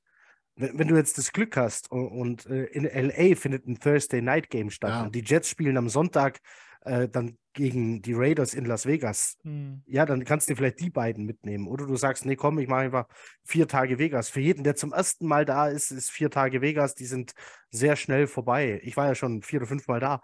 Ähm, also mir reichen dann so meine zwei, drei Tage Vegas. Ähm, also ich bin mir sicher, deshalb habe ich gesagt, Reisegruppen. Ähm, am Schluss wichtig ist, dass dann alle am Spieltag ähm, Ja, dann lass, dann lass das mal. Ja. Dann, naja, wir, wir- bleiben in Kontakt. Das klingt sehr interessant. Ich nur werde ich Datum werd am Sonntag meinen, meinen Nachbarn und Kumpels vorschlagen. So, der. Spielplan muss natürlich passen. Ich glaube, äh, Knut als Familienmensch wird wahrscheinlich ungern an Weihnachten fliegen. Ja, Ja, das wäre wär quasi raus. Das wäre raus bei mir auch. Ja, aber ansonsten, meine Frau hat Geburtstag im Oktober, da, selbst da habe ich schon ein Go bekommen. Ich habe im Und November mit wem hat Geburtstag. die so Geburtstag? Gibt es da auch irgendwie? Das, äh, das äh, hat sie mich darum gebeten, das hier nicht zu verraten. nee, Okay, äh, ja. nur den Tag, nicht das Jahr. Auch das äh, möchte sie nicht preisgeben. Datenschutz. Ihr wisst, Datenschutz. ihr wisst schon, ne? Ja. Wir hatten, früher hatten wir Telefonbücher, da stand alles drin. Name, Telefonnummer, Adresse. Heute wehe, du verrätst, wann ich Geburtstag habe. Ja. Aber das ist jetzt live, ne? Ja. Nee. Aber, ich, aber das ist, ja, richtig aus. Danke. Sie hört uns, sie hört das sowieso nicht hier. aber das ist ein Punkt, wenn man wirklich in Vegas spielt und man, äh, äh, LA ist vier Autostunden weg. Also, Ja, oder du hast ja am Samstag die Möglichkeit, auch mit dem Auto auf jede Menge College-Spiele zu kommen, ähm, Mhm. die da in der Gegend dann eben sind. Ähm, also machbar ist da in dem Zeitraum vieles, in der Hoffnung, dass das Spiel halt eher Oktober ähm, stattfindet als äh, wieder an Weihnachten. Also der 24.12. nächstes Jahr, wer es nicht weiß, ist ein Sonntag. Ähm, schon scheiße. Ja. aber ja, das ist kein großer Unterschied zu diesem Jahr. das stimmt. Ja. War auch scheiße. War Deswegen auch war ich- scheiße, ja. Deswegen aber- war ich auch nicht in der zweiten Reise dabei, weil es Weihnachten war. Hm. Aber grundsätzlich, jeder, der drüber fliegt, äh, sollte immer College im Auge behalten, weil College Football ist nochmal ganz anders. Ja, wir hatten schon eine Reisegruppe, die waren bei Penn State, 105.000 Menschen, all white. Äh, das ist natürlich schon ähm, Army, war jetzt, glaube ich, schon zweimal. Knut, wo wart ihr noch? Ohio State. Ohio State Buckeyes. Wart ihr jetzt genau? Ähm, Samstag ist übrigens äh, College äh, Halbfinale. Mhm. Buckeyes. Wir waren, äh, wir waren auch äh, Dings hier, Division 2 äh, in, wie hieß das denn, in New York, in Brooklyn, äh, die Fordham University. Die War da, nicht, war da nicht Steve Madden? War da, ähm, Nee, äh, Steve Lombardi? Äh, Lombardi war da. War da, Lombardi? äh, hat da, hat da trainiert. Äh, war allem da, Steve, Steve Madden ist der Typ, der Schuhe macht. Das ist nicht der, äh, Entschuldigung. Vince, äh, das-. Vince, Vince Lombardi Ja. hat, da- hat da sein Coaching angefangen. Denzel Washington hat da studiert, äh, Donald Trump hat da studiert. Und der Running Back, wie hieß er, Edwards, der von den Cardinals gedraftet worden ist und jetzt Edmonds. Edmonds. Der Chase. Chase Edmonds, genau. Der Ja. war der Running Back. Geile, geile Uni äh, mitten, in, mitten in der Bronx. Also es sieht, es sieht innen out, zwischen den Mauern sieht es aus, wie bei äh, diesen typischen Hollywood äh, College-Filmen. Ja. Alles schön, grüne Hecken, grünes Gras, junge Leute sitzen auf, auf dem Rasen und freuen sich und lachen sich an. Und das Tor geht auf und du bist in der Bronx. Und äh, du guckst, dass du so schnell du kannst zur U-Bahn kommst und da wegkommst. es ist eine andere Welt. Es ist surreal. Also wirklich krass. Aha. Fordham Okay. University kann ich jedem nur empfehlen. Äh, nächstes Mal. Nehmt ein Uber, fahrt nicht mit der Bahn. Sprach's und trank aus seinem Ohio State Buckeyes. Ja, Ohio State ist viel, viel entspannter. Die Leute sind viel netter, die haben keinen Stress. Die dealen nicht mit Drogen, die haben keine Waffen hint hinten am Hintern dran. Okay. Ohio State, Columbia, äh, ja, Columbus, Ohio ist cool. Schönes Stadion. Okay. Hm. Einziges Stadion, was ich kenne in den USA, ohne Rolltreppen, weil es ja auch schon 140 Jahre alt ist. Wir saßen im Oberrang, es war äh, anstrengend. Ja, dann, dann nimmst halt mal vier Kilo ab bei so einem Spiel. Ist doch schön. Schön wär's. Gut. Cardio. Knut. Cardio. Cardio. Ja, vom Cardio äh, schrumpft der Bizeps. Piu. Der ist auch scheiße. Ja, ne, wichtig. Gut. Ähm, Gibt es noch irgendwas zu besprechen? Nach, äh, Ja, ich glaube ja, bestimmt irgendwas, aber Die Zeit, die Äh, Zeit. die Zeit. na, die Zeit, die Zeit, ich glaube, wir haben, Das wir die eine Frage. Wicht, Wichtige Wenn, wenn, komm, wenn dich jemand vor die Wahl stellt, nie wieder ins Kino gehen oder nie wieder einen Podcast aufnehmen. Äh, ne, ich, ich, nee, äh, nicht, nicht mehr ins Kino gehen, weil Mhm. ich relativ viel im, in der heutigen Zeit, als Millennial weißt du es ja auch, ähm, du kannst ja gar nicht mehr so viel streamen, wie du im Kino sehen kannst. Also das, Ja. das vor allem diese, dieser Zeitfaktor im Vergleich zu früher. Früher hast du halt ein halbes Jahr gewartet, bis du den dann auf ähm, DVD hattest und mittlerweile geht das sehr, sehr schnell. Ich habe Terrifier 2. ich habe den schon letzte, letzte Woche im. Kicker-Podcast erwähnt. Terrifier? Film. Ich ziehe das jetzt durch, ja. Terrifier 2 hatte ich schon auf einer englischen Blu-ray gesehen, bevor er in Deutschland überhaupt ins Kino kam. Krass. Also heutzutage, Dass es das heute noch gibt. Ähm, ich bin in einer Facebook-Gruppe, die ist von einem Jets-Fan gegründet worden. Da geht es nur um solche, äh, solche Filme und ähnliche. Und da ist der Schauspieler, der den Terrifier spielt, mit in der Gruppe. Der Howard, ja. Ja. Ja, ja der, der, das ist halt so ein, so ein, also es gibt ein Interview mit Damien Leone oder Leone, wie auch immer. Auf YouTube habe ich das gefunden, eine Stunde lang. Und was für ein sympathischer Mensch, der da irgendwie bei null anfing, mit acht Jahren, glaube ich, beschlossen hat, er dreht jetzt Filme und macht dann halt natürlich so ein Splatter-Ding. Aber wenn man ein bisschen so die Geschichte des Horrorfilms kennt oder sich damit beschäftigt und dann halt auch das eher so, ja, akademisch betrachtet, vielleicht ist wahrscheinlich übertrieben, aber der jetzt schon so sieht, okay, wo geht die Entwicklung des Genres hin und Ja. was ist, war früher, was ist jetzt? Wie kann ein so dermaßen Low-Budget-Film, also dieser erste Teil war ja extrem Low-Budget und der zweite ist es immer noch, ich glaube 250.000 Dollar und dann hast du halt ähm, Avatar als Vergleich. So, also wo alles handgemacht ist und ähm, natürlich die Leute schockiert, klar, aber er erzählt dann in diesem Interview eben auch, nee, es gibt dann doch eine Grenze und ähm, die haben aber auch keinen Verleih gehabt, der dann irgendwie diesen Film in die amerikanischen Kinos bringt und trotzdem sind alle reingerannt und so. Also war ein sehr interessantes äh, Interview, wenn man so die Entstehungsgeschichte eines Films oder, oder Ja. der Werdegang eines Regisseurs. Wir schweifen ab, aber das zu Terrifier. Nein, ich mag, ich mag solche zwei. Geschichten. Das ist, äh, wer war es? Miramax haben äh, in ihrer ganzen äh, Bestehen, in ihrem ganzen Bestehen waren die größten Hits, die sie hatten, Low-Budget-Filme und das waren nun mal die Nightmare on Elm Street-Filme, die waren alle in der Produktion nicht teuer. Mhm. Dann Mhm. verkaufen die den ganzen Bums und das Erste, was Miramax macht, nachdem es verkauft ist, ist der Herr der Ringe. So, das, Ja. so kann es halt laufen. So, Ja. und der Herr der Ringe, darauf muss man auch erstmal klarkommen. Peter Jackson hat auch in dem Genre angefangen, wo The Terrifier herkommt. Ja, Braindead. Braindead. Ähm, ja. Also die Wege kreuzen sich immer wieder in Hollywood auf diese Art und Weise. Wahnsinn. Ich frage mich gerade, Heiko, wie, äh, wie du als Katzenvater darauf kommst, dass Familienväter mit Kindern regelmäßig ins Kino gehen können. Hä, warum? Hä? Ja, weil, weil du fragst, wann äh, lieber Kino oder Podcast? Also Kino, also ich habe auf, so. auf der Rückfahrt gestern von unserem Heimaturlaub, äh, also wir sind ja quasi alleinerziehende Eltern, unsere, unsere Familie wohnt ja ganz woanders als da, wo wir wohnen. Wir haben ja gar keinen, der uns auf unsere Kids aufpasst. Und wir haben gesagt, so in, wir haben jetzt seit neun Jahren Kinder. Und wir waren, glaube ich, in, der, in den neun Jahren dreimal alleine aus, weil jemand hier war, der auf die Kids aufgepasst hat.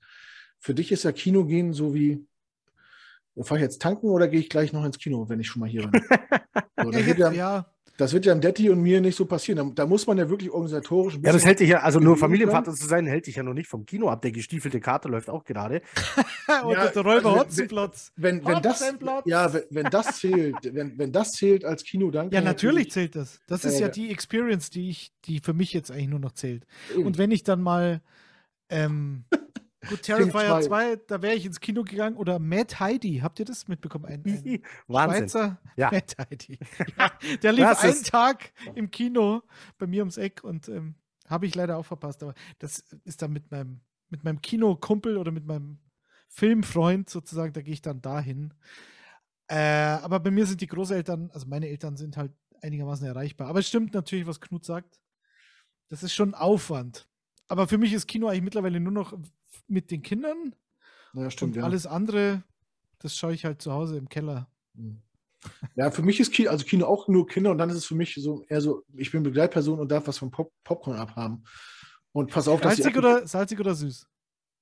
ich liebe salziges Popcorn. Ich Meine, auch. Kinder, meine Kinder sagen, geh weg damit. Ja, Mann. Deswegen, ich kaufe. Ich, Gibt es immer äh, so, eine, so eine große Portion Süßes und dann kaufe ich mir immer so eine Mini-Portion Salziges, Ja. Damit ich mich nicht langweile daneben. Oder auch was zu knabbern habe. Ich bin bei Feuerwehrmann Sam mal eingeschlafen vor ein paar Jahren. Also richtig, wirklich. Ich habe geschnarcht. Ist mir noch nie passiert. Ja. Ah, Bei der entscheidenden Szene, als er da in dieser Höhle war, und so, total In der dramatisch. entscheidenden Szene. ja, Bin ich eingeschlafen. beim Neckbreaker quasi, beim, beim Momentum Change. Ja. Weil auf der Klimax bin ich eingeschlafen. Das ist, auch, Ja. das ist auch so ein Running Gag bei uns, der Momentum Change. Und, da, und genau da bin ich weggenickt. Ähm, aber äh, Kino ist ein witziges Thema, weil äh, nicht gezeigt. Habt ihr, habt, hat jeder von euch Dings gesehen damals? Ähm, Concussion?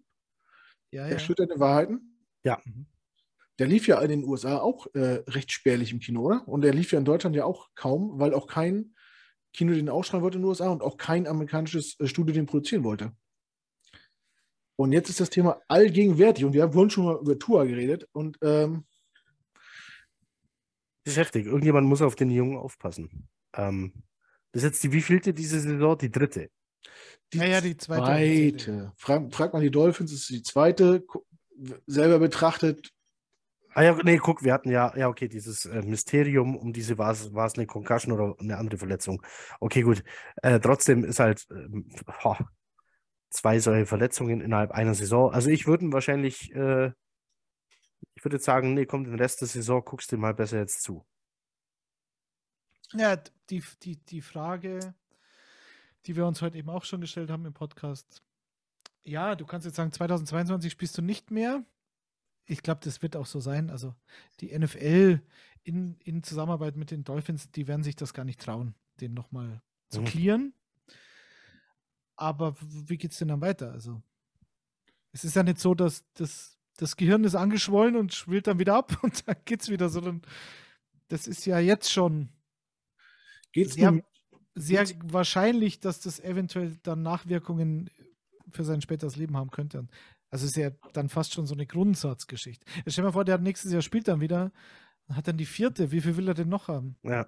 Wie viel, wie viel, wie viel hat er auf dem College gehabt? Keine Ahnung. Ja, wollte ich gerade sagen. Gibt es ja Statistiken, wie viel, wie viel äh, Generstörung kann ein Mensch vertragen? Also ab wann wird es ungesund, ab wann ist alles normal? Gibt's, kann man Generstörung in, in gibt es da verschiedene Grade? Also kann man das irgendwie messen? Nein. Wo hört man auf, wo fängt man an? Und was ich mich frage, wenn, wenn man von, der, von, den, von den Teams verlangt, sensibler zu sein, was das angeht, muss man als Liga Teams entgegenkommen, die Spieler verlieren, die zu viele Concussions haben. Muss man sagen, ihr habt ihn gepickt an in Runde 1, Pick Nummer 5. Nach zwei Jahren äh, ist er wegen, sagt man aus, aus Vernunft, okay, das war's jetzt. Ihr kriegt, äh, kom, kom, wie heißt das? Picks zurück. Compensatory. Äh, nee, das kannst du nicht machen. Dann musste der das bei Kreuzbandrissen auch machen. So, der hat jetzt den dritten, jetzt ist er raus. Ihr bekommt was dafür. Also, nee. Aber. Äh, warte mal, Knut. Oh, er hat, da hat er wieder eine, eine Concussion. Ah, ich habe einen Neurologen gefunden, der eine ah, ja. Bescheid ja, stimmt, ich brauche ich brauch einen neuen Pick. Zach ähm, Wilson, hat, Zach, Zach Wilson hat fünf Concussions in einem Jahr. die, meisten waren im, die meisten waren im Training. Wenn der Spieler jetzt eine Concussion hätte, also hier, ja. ne? Sie wissen Bescheid. Ja, aber guck mal, ihr habt doch am Wochenende auch diesen, äh, diesen äh, Bad Hit gesehen.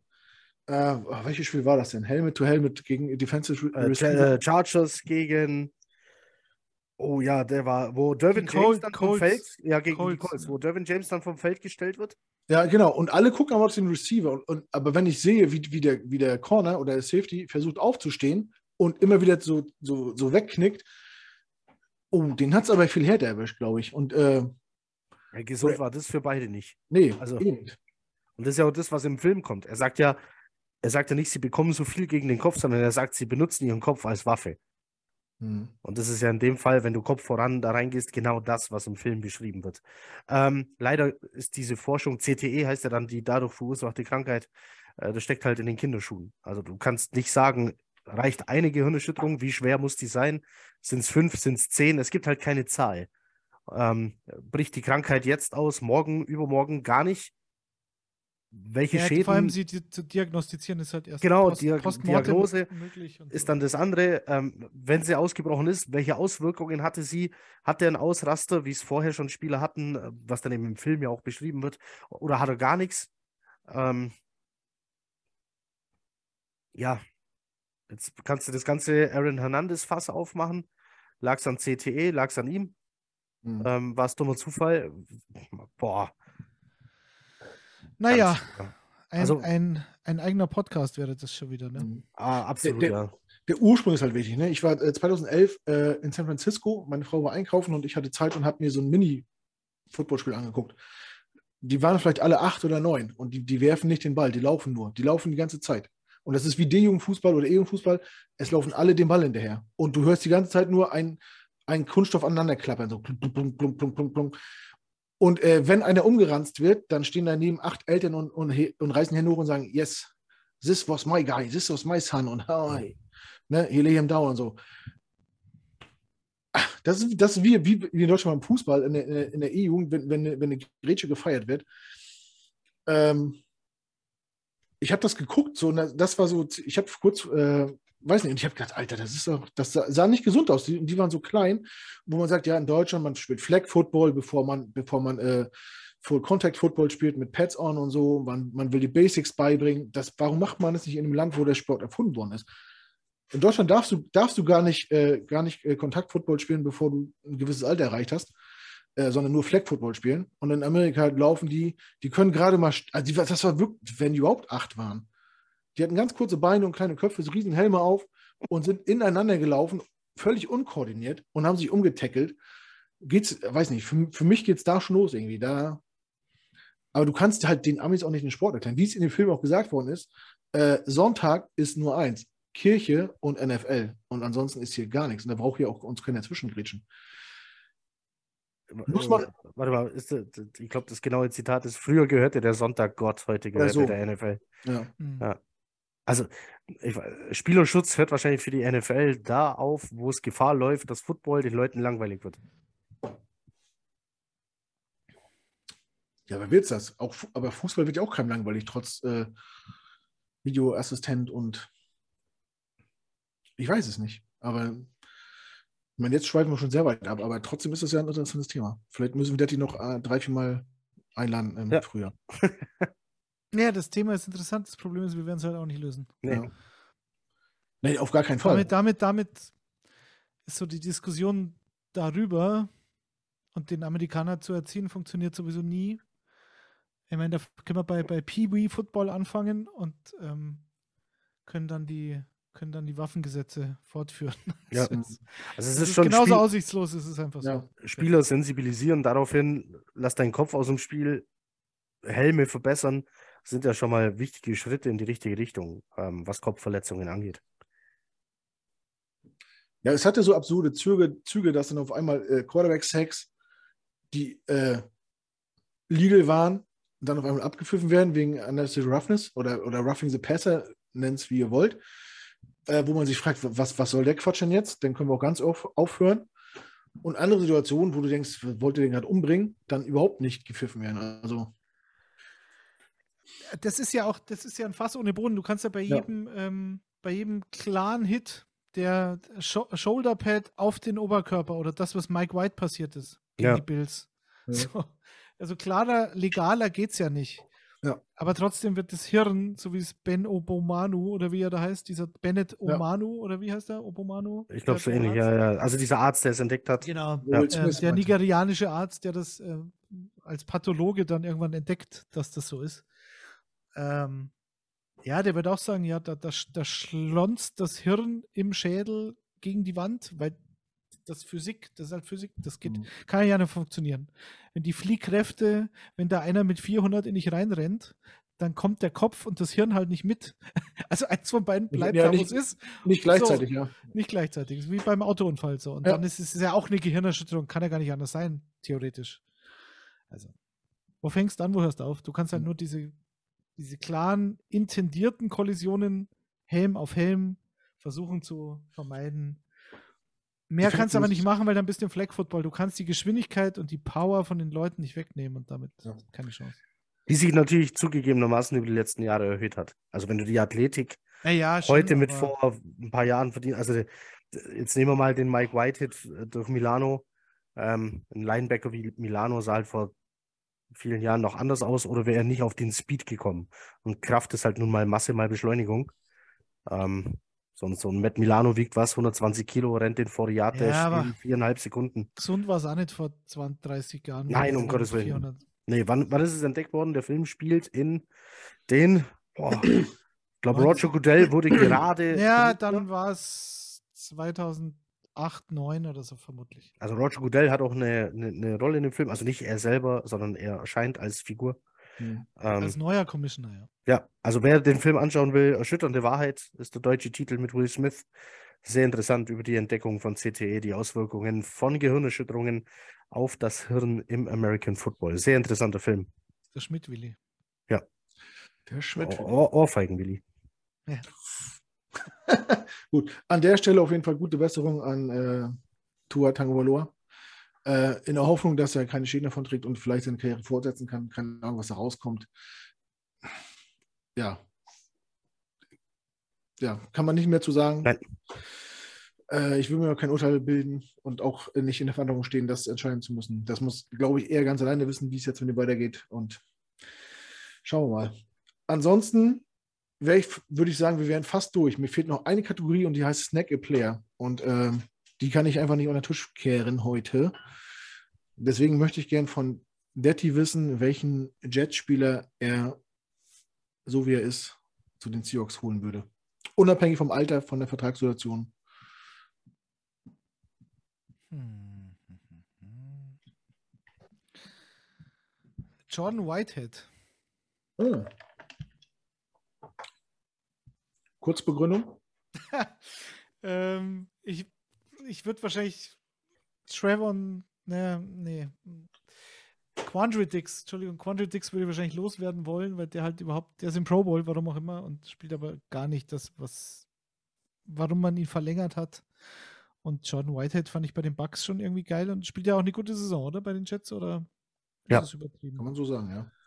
Genau. Also, und Jamal Adams, dann hätten wir so ein Jets, so eine Jets-Kombo. ja. wo, wo wir gerade über das Backfield Wenn er jemals wiederkommt. Ich finde es ich, ich, ich find's so, so, gut, dass, dass Detti einen Safety genommen hat. Ja. Weil ähm, ich habe mir auch Gedanken Safety. gemacht. Ich habe mir auch. Gedanken gemacht über diese Frage. Und äh, würde ich, ähm, und ich wollte keine offensichtliche Antwort geben wie DK Metcalf oder, oder sowas. Und äh, habe mir dann ausgesucht, Ryan Neal, Mhm. Safety, ähm, bei Pro Football Focus gerankt auf Platz 1 aller gerankten Safeties. Ähm, und da dachte ich mir, ja komm, Joyner läuft aus. Ja, so schlecht wird er nicht sein. Ja, ja. Ja, dann nehme ich doch Ryan Neal. Ja, der ist auch, keine Ahnung, der hat, der hat lange keine Spielzeit gehabt, warum auch immer. Da war dann Ja. dieser Josh Johnson, glaube ich, der früher bei den Packers war, der war dann Starter äh, zwischendrin und dann irgendwann haben sie gecheckt, dass der gar nicht so schlecht ist, der Neil. Ist auch, glaube ich, so ein bisschen Hybrid, also auch so ein bisschen Nickelback noch dazu und ja, guter Mann. So, Ja. aber auch relativ oft verletzt, irgendwie immer so ein bisschen. Also, Und natürlich gibt es ein paar Namen bei den äh, Seahawks, die ich einfach gerne hätte. Ich meine, die haben Michael Jackson und Kobe Bryant. Ja, Michael Jackson fang super an. Da bin ich auch übrigens da, auf den könnt ihr achten. Ich glaube, die Nummer 30 ist es. Ähm, Cornerback, Bei Michael Jackson, Seahawks. ja. Genau, spielt meistens auf der linken Seite. Tariq Woolen spielt meistens Stationary auf der rechten Seite. Diese Blei bleiben die äh, stur auf ihren Seiten oder wechseln die je nach Mm, Situation? ja, das ist halt diese alte Pete Carroll-Geschichte. Also, das war bei Richard Sherman war ja immer nur auf links. Ich werde Hm. nie vergessen, so ein Spiel gegen die Packers. Also ein Regular-Season-Spiel war das äh, in Seattle und dann hat Jordy Nelson genau einen Snap auf der rechten Seite aus seiner Sicht gehabt und alle anderen Snaps auf der anderen. Und rechts haben sie halt dann irgendeinen so einen- irgend so einen zweiten Receiver da verwurschtelt gegen Sherman, der kein einziges Target bekommen hat natürlich. Aber ja, genau. Das funktioniert. Ich glaube, ist es nicht Source Garden auch Stationary? Nee, äh, die haben schon gewechselt. Ähm, schon. Okay. als man gesehen hat, dass vom Speed her äh, Reed zum Beispiel besser mithalten kann, haben sie getauscht. ja, okay. Aber also die, das ich dachte schon. so am Anfang, das Grundprinzip, Ja. Robert Sala ist ja Seattle-Schule eigentlich auch, wäre auch so gewesen, dass Gardner eher auf links spielt und DJ Ja. Reed eher auf Also rechts. so, so fangen sie an, Mhm. aber wenn sie sehen, nee, vom Speed her, das Okay. Match passt nicht so, dann tauschen sie. Okay, weil DJ Reed war ja in Seattle auch gewohnt, auf der rechten Seite zu spielen. Ähm, ja. Gibt- Frage jetzt- Im Nachhinein äh, tut äh, der Verlust von DJ Reed weh? Also war der in Seattle auch so dominant, wie er uns jetzt vorkommt? Ne, nicht, nicht so dominant, glaube ich, oder würde ich es beurteilen, aber er war auf jeden Fall ein guter Cornerback und eine Überraschung auch. Das war in Seattle schon. Hättest du Nur gedacht, dass war halt, er war halt so gut, er hat es halt gemacht wie so viele clevere Spieler. Er Mhm. war halt in, seinem, in seiner Contract-Season war er halt gut. So, und, dann, und dann hat er gesagt, naja, dann gehe ich halt zu meinem alten 49ers-Spitzel, Robert Sala. Aber hättest, hättest, hättest du ihm zugetraut, dass er in New York auch so, so abliefert? Also er ist ja ein bisschen im Schatten von äh, Source Gardner, aber ja, er ist ja eigentlich produktiver, weil er viel, viel mehr zu tun hat. Also Source Gardner wird ja gar nicht so oft angeworfen. ja. Ja, gut. Das ist halt dieser Nummer 2 Cornerback wird er immer öfter angeworfen und ähm, meistens auch zu Recht, aber bei DJ Reed ist halt Pest oder Cholera aus Sicht des Quarterbacks, wenn ich, wenn ich von den Outside-Receivern Mhm. in meiner Offense targete, weil du halt DJ Reed und Gardner hast. So, und dann, dann, dann ist halt Michael Carter der Zweite. ist halt dann die naheliegende Lösung, dass ich dann eher so ein Matchup suche. Nee, ich hab's, er, hat, er war wirklich gut in Seattle auch schon und war da schon eine Überraschung, weil er war halt so ein paar Jahre schon in der Liga und eben bei den 49ers gespielt, daher kannte er Robert Sala. Deswegen ist er dann, glaube ich, auch zu, zu den Jets und hat halt in Seattle auch ein bisschen zu viel Geld verlangt, wahrscheinlich. Aber jetzt im Nachhinein, gut, jetzt hast du halt zwei Rookies, die wenig Geld kosten. Das ist halt Mhm. immer die Frage, was, was einem lieber ist. Wenn es so läuft, dann äh, ist ja auch gut, ne? gut, äh, ich hätte genommen äh, DK Metcalf. Wenn wir Corey Davis loswerden wollen, dann brauchen wir einen schnellen Receiver, der äh, ja, schnell laufen kann. Ja, holt ihn euch in drei Jahren, da ist er dann wieder Free Agent, glaube Ja, dann ist er aber auch alt und äh, dann ist Nee, nee, nee, noch- nee, der ist ja noch unter 30. Ja. Ja, aber nee, dann mit dem Körperfett und so und dann nackt durch den PR-Raum laufen und das ist ja, Das Körperfett von DK Metcalf meldet sich ja, und sagt, ich, mich gibt's gar nicht. ihr Burschi, nicht, nicht mit mir, Burschi. Ja, genau. nee, weiß nicht. Das wäre so. Oder einen von euren beiden Tackles in der Hoffnung, äh, dass die richtig, äh, also solide sind sie schon, äh, dass sie nochmal einen absteppen irgendwie. Ja, wird er auch nicht kriegen. Aber Joe Douglas, das ist, ist vielleicht das Einzige, was man ihm vorwerfen kann, wobei ich auch hier wieder diesen Elijah Vera Tucker Äh, Draft-Pick auch wieder, haben es wieder alle geschimpft. Und ja, das Draft-Kapital eines Guards. Ja, Leute, das war doch auch wieder in so ein Jahr, da haben sie doch auch zwei oder drei First-Round-Picks gehabt. Ja, dann nehmt doch Elijah Vera Tucker. Ja. Wenn ihr der Meinung seid, das ist ein geiler Spieler und dann gebt auch einen Drittrunden-Pick her für den, um hoch zu traden. Haben Ja, sie auch und wieder auf- alle aufgeregt. Und auf einmal so ein guter Tackle. Eben. Ja. Aber da waren es wieder alle, alle gescheiter als alle anderen. Gesagt, ah, das kann man doch, das ist doch sehr fragwürdig für einen Guard, einen Drittrunden-Pick abzugeben, weil man hochtradet. Dann sage ich, Ja. naja, ein Drittrunden-Pick, Leute. Also, Es gibt, ein, es gibt einen sehr, äh, sehr guten YouTube-Kanal. Ich habe leider den äh, Namen nicht zur Hand. Ähm, der macht so Sachen, äh, die heißen Where Are They Now? Und dann geht er so äh, alle Top 10 Picks der je, jeweiligen Jahre durch. Und es ist erschreckend, wie viele Top 10 Picks der letzten zehn Jahre man überhaupt nicht kennt, weil sie nicht aufgetreten sind. Ähm, was einem wieder bewusst werden lassen sollte, dass das immer noch eine große Lotterie ist und so viel man recherchiert und glaubt, man kann äh, das durchschauen und wer wird was und so, es sind Statistiken und da ist ein Mensch dahinter, der sich auch entwickeln muss und erwachsen werden muss. Football ist halt nicht nur Mathematik und äh, nicht nur prognostizieren. Und gerade der Draft ist über die Jahre immer viel Lotterie. Viel, viel Lotterie. Das ist sowieso klar.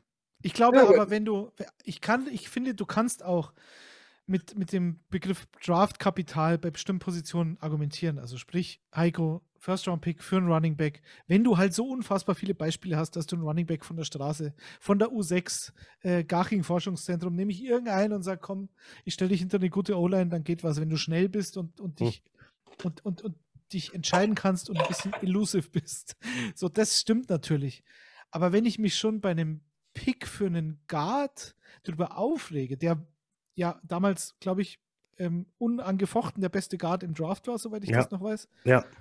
Und er sagt, ja, das ist für einen Guard viel zu hoch, ein First-Round-Pick. Und wenn's, dann traden die auch noch ein paar Picks nach oben. Dann sage ich, ja, okay, was, von was reden wir hier? Von dem Drittrunden-Pick, den sie dafür abgeben. Und daran haben sich die Leute dann aufgegeilt. Dann sage ich, naja, wie viele Drittrunden-Picks in den letzten Jahren oder seit der Geschichte des NFL-Drafts waren denn Flops und wie viel waren Steals und Ja. Busts und sag ich, das müsst ihr doch einem Front Office zugestehen, diese Entscheidung zu treffen. Das meine ich. Also da in dem Moment das zu verurteilen, ohne zu wissen, wie der Spieler ist, Nein, obwohl die, die, die, das Pedigree gut aussieht auf seiner Position und der der Beste im Draft ist Hm. und nehme ihn dann an Nummer 18 oder was er war und gebe dafür in Herrgotts Namen den Drittrunden-Pick her. Das, Das werde ich, ich halt nie verstehen, wie man da so. das weiß ich von meiner Couch aus besser zu beurteilen. Also fire, fire Joe Douglas. Genau. Now. Ach so, ich dachte, du feierst ihn. Nein. Also das ist das, was man, was man immer liest. Nee, nee, du musst dann sagen, ja, ich feiere Joe Douglas. Also genau, ich- für diesen Pick. So, ich, ich feiere.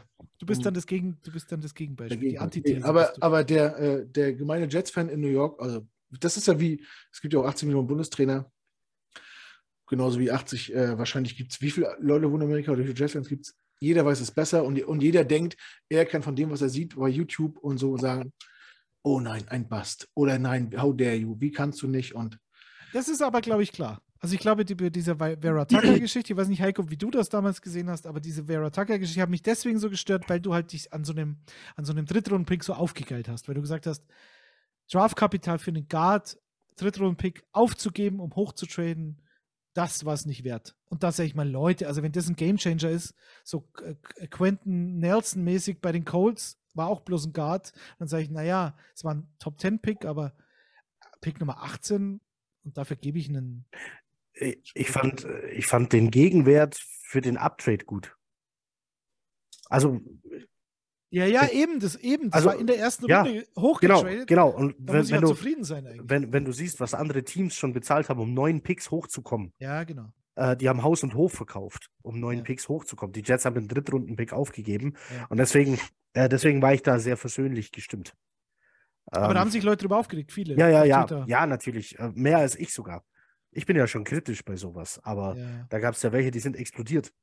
Und nee, zu denen, zu denen habe ich Gott sei Dank nicht gehört, sondern ich dachte mir, ja, okay, für einen Guard, der sollte jetzt aber bitte dann auch ein Top 10 Guard werden, dann ist alles safe. Ähm, und es war nur ein Drittrunden-Pick für neun Spots in der ersten Runde nach oben. Das ist Mhm. okay. Mhm.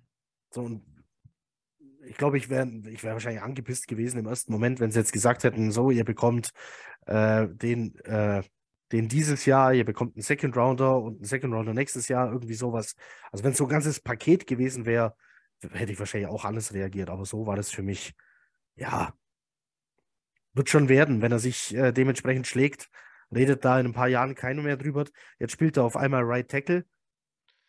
Und sogar ich habe mich dann äh, für das bisschen Kritik, das ich an dem Pick geäußert habe, entschuldigt und habe gesagt, nee, komm, guck, jetzt ist er auf einmal nicht nur ein Top Guard, es ist ein Top Tackle. Und jetzt musst du nächstes Jahr ja überlegen, stelle ich ihn auf als sehr guten Guard oder als guten Tackle? Mhm. Das, das ist auch schon eine harte Entscheidung. Weil auch gute Tackle sind ja schon selten. Aber eine gute Entscheidung, die man haben kann. So. Ja, ein Luxusproblem. Absolut. Ich würde ihn wahrscheinlich auf Tackle stellen, weil dann hast du da, bist du da auf der sicheren Seite und es ist, ja, dumm gesagt, wahrscheinlich leichter, einen guten Guard zu finden als einen guten Tackle. Dann brauchst du bloß nur links ein. Ja, sogar ich habe jetzt dann Mikai Beckton aufgegeben. Also jetzt zwei Jahre zu verpassen, ist halt schon heftig. Ähm, weiß nicht, ob der nochmal zurückkommen kann. Ich wünsche es ihm, um Gottes Willen. Aber ich äh, habe da leider.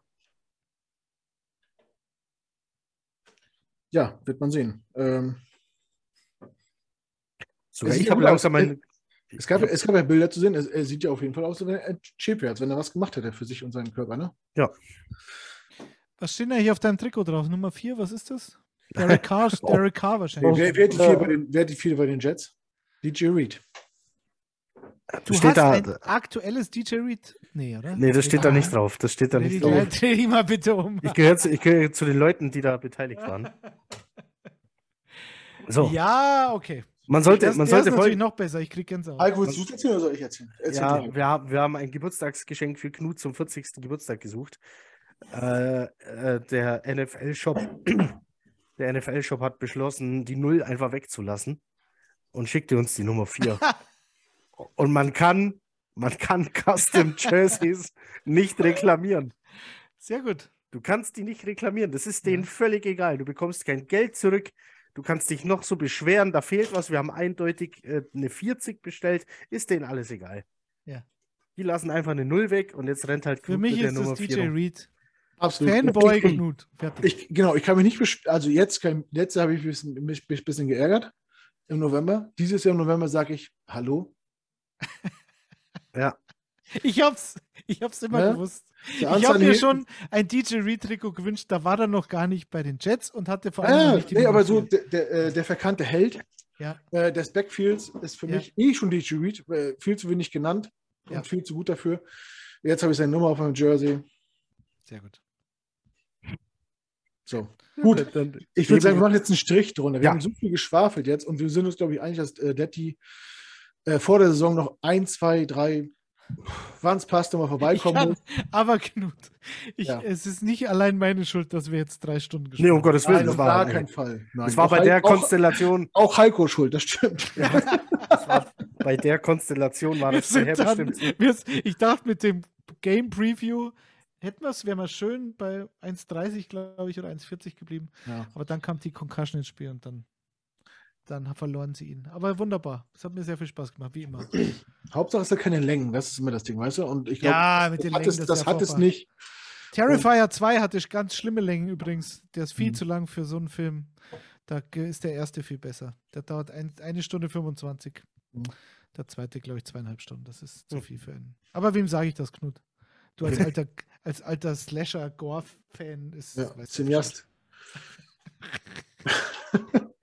Gut. Ich denke, wir haben es gepackt. Ja, wir haben es geschafft. Ich frage frag nicht, ob ich noch was sagen wollte, sonst sitzen wir noch eine Stunde hier. Äh, wir, ich sage, wir brechen jetzt hier ab und gucken mal, dass wir es äh, mit Detti zusammen in der Offseason mal fortsetzen, zum Draft vielleicht oder zu.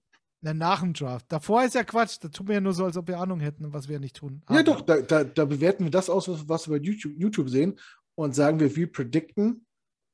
Nee, nee, nee, nee, da bin ich raus. Ich mache immer nur danach. ich sage danach, Okay, da- das scheint mir sinnvoll zu sein. Nee, wie Oder- gesagt, davor schon sagen, er hat so kleine Hände, das wird Wieso, nicht. wieso, kleine Hände, genau. Oder wieso, wieso geben die so viel Dra- Draft-Kapital ab, Ja. die Schwachköpfe? Das sage ich dann Echt? such, äh, nur wegen Detti suche ich die ganze Zeit äh, im Draft nur noch nach Spielern, die undersized sind. Lofa Tatupo, Mann. Zweitrunden-Pick. All-Pro. Verstehst? Undersized. Anders heißt und overdrafted. Nur so. Also, machen wir zu. Für alle, die äh, bis jetzt zugehört haben ähm, und dabei waren, vielen, vielen Dank fürs Dabeisein. Ähm, schaltet auch beim nächsten Mal wieder ein. Äh, bitte liked das, teilt es, kommentiert das, interagiert mit uns, damit wir uns verbessern können. Stellt uns Fragen, gebt uns Kritik. Ähm, weiß nicht. Oder feiert einfach das, was wir machen. ähm, Das wäre das Einfachste, ja. das wäre das Einfachste, ja. Das macht ja auch kaum jemand, ne? Also wir haben so wenig Likes in unseren Videos. Egal. Ich mache mal hier Werbung bei mir im Dorf. Die zwei Ja. Nachbarn liken es auf jeden Fall. Ja, we- wehe nicht. Ich kann, das, ich kann sehen, wer das geliked hat. Ich nehme nicht beim Wort. Nee, bei YouTube glaube ich nicht. Ach nee, ich bin kein Admin. Ich glaube, selbst dann. Nee, dann, dann, nee, dann lass doch deine Nachbarn bitte kommentieren. Einfach nur so ein. Ja, auf jeden Fall. Flocky und Raphael. Ja. Ja. Dann, äh, genau, dann, äh, wenn, die, wenn die Connection haben wollen, dann gib, kannst du gerne meine Nummer weitergeben. Gerade an, an Raphael, wenn er äh, ein bisschen an den Verein Bei rangeht. Flocky, da brauchen wir irgendeinen Bears-Fanclub, aber ich habe noch keinen. Bears Down Germany? Ist das kein Fanclub? Doch, gibt es auf jeden Fall. Doch, doch, doch, stimmt, hast recht, ja. Bear Down, Bei nicht denen- Bears Down. Die Bear Bei, Down bei denen, bei. Ja, denen ne? sieht es ja auch, bei denen sieht's ja auch dann doch auch wieder irgendwie ganz rosig aus. Ich glaube, den Quarterback Ja. haben sie gefunden. Bei dem habe ich aber einfach immer ein bisschen Angst, dass der nicht kaputt geht. Hm. Aber gut. Anderes Thema, anderer Podcast. Auch wieder Sachen, die wir im Frühjahr besprechen können. Genau. Ansonsten. Ach so, das habe ich letzte Woche vergessen. Ich habe euch vergessen, zu, schöne Weihnachten zu wünschen. Die sind, jetzt, die sind jetzt schon gewesen. Ich hoffe, ihr hattet schöne Weihnachten. Mhm. Das passiert mir die Woche nicht. Äh, habt einen guten Rutsch, kommt gut ins neue Jahr. Abgearbeitet. Bleibt gesund. Äh, habt Spaß am Sonntag, also Samstag nochmal. Äh, College Playoffs, Games, Ohio State Buckeyes. Um 22.30 Uhr auf Pro 7. Also quasi in, ins neue Jahr hinein. Und, und danach, genau. Zwei Spiele am Stück und äh, Sonntag Jets bei den Seahawks. Möge der Bessere gewinnen und das sind wir hoffentlich. äh, habt viel Spaß beim Spiel gucken. Es sollen alle gesund bleiben. Auch ihr sollt gesund bleiben, die uns äh, verfolgen. Äh, dann, ja, vielen Dank, Detti. Es war eine Wonne. Also, keine Ahnung, worüber wir alles geredet haben. Ist so, du, bist, du bist so ein, du bist wie ein V. Du bist bunt wie ein V. Man kann Ja. über alles reden. ja, ja. Ich habe die, die hier die Kapitänsbinde heute vergessen. Die Regenbogenfarbe. Ja. Egal. Love. Da steht Love drauf bei mir. Es war ein Riesenspaß. Ich hoffe, dass wir das wiederholen können. Ähm, Heiko, auch dir vielen Dank. Äh, auch nach Bayern. Versucht bitte Hochdeutsch zu lernen. Bis zum nächsten Mal. Ja, halt die. Äh, Danke. wie gesagt, allen anderen bleibt gesund. Wir, wir hören und sehen uns im nächsten Jahr. Und äh, Tege Flight und Jet ab. Ciao, ciao. Servus. Servus. Servus.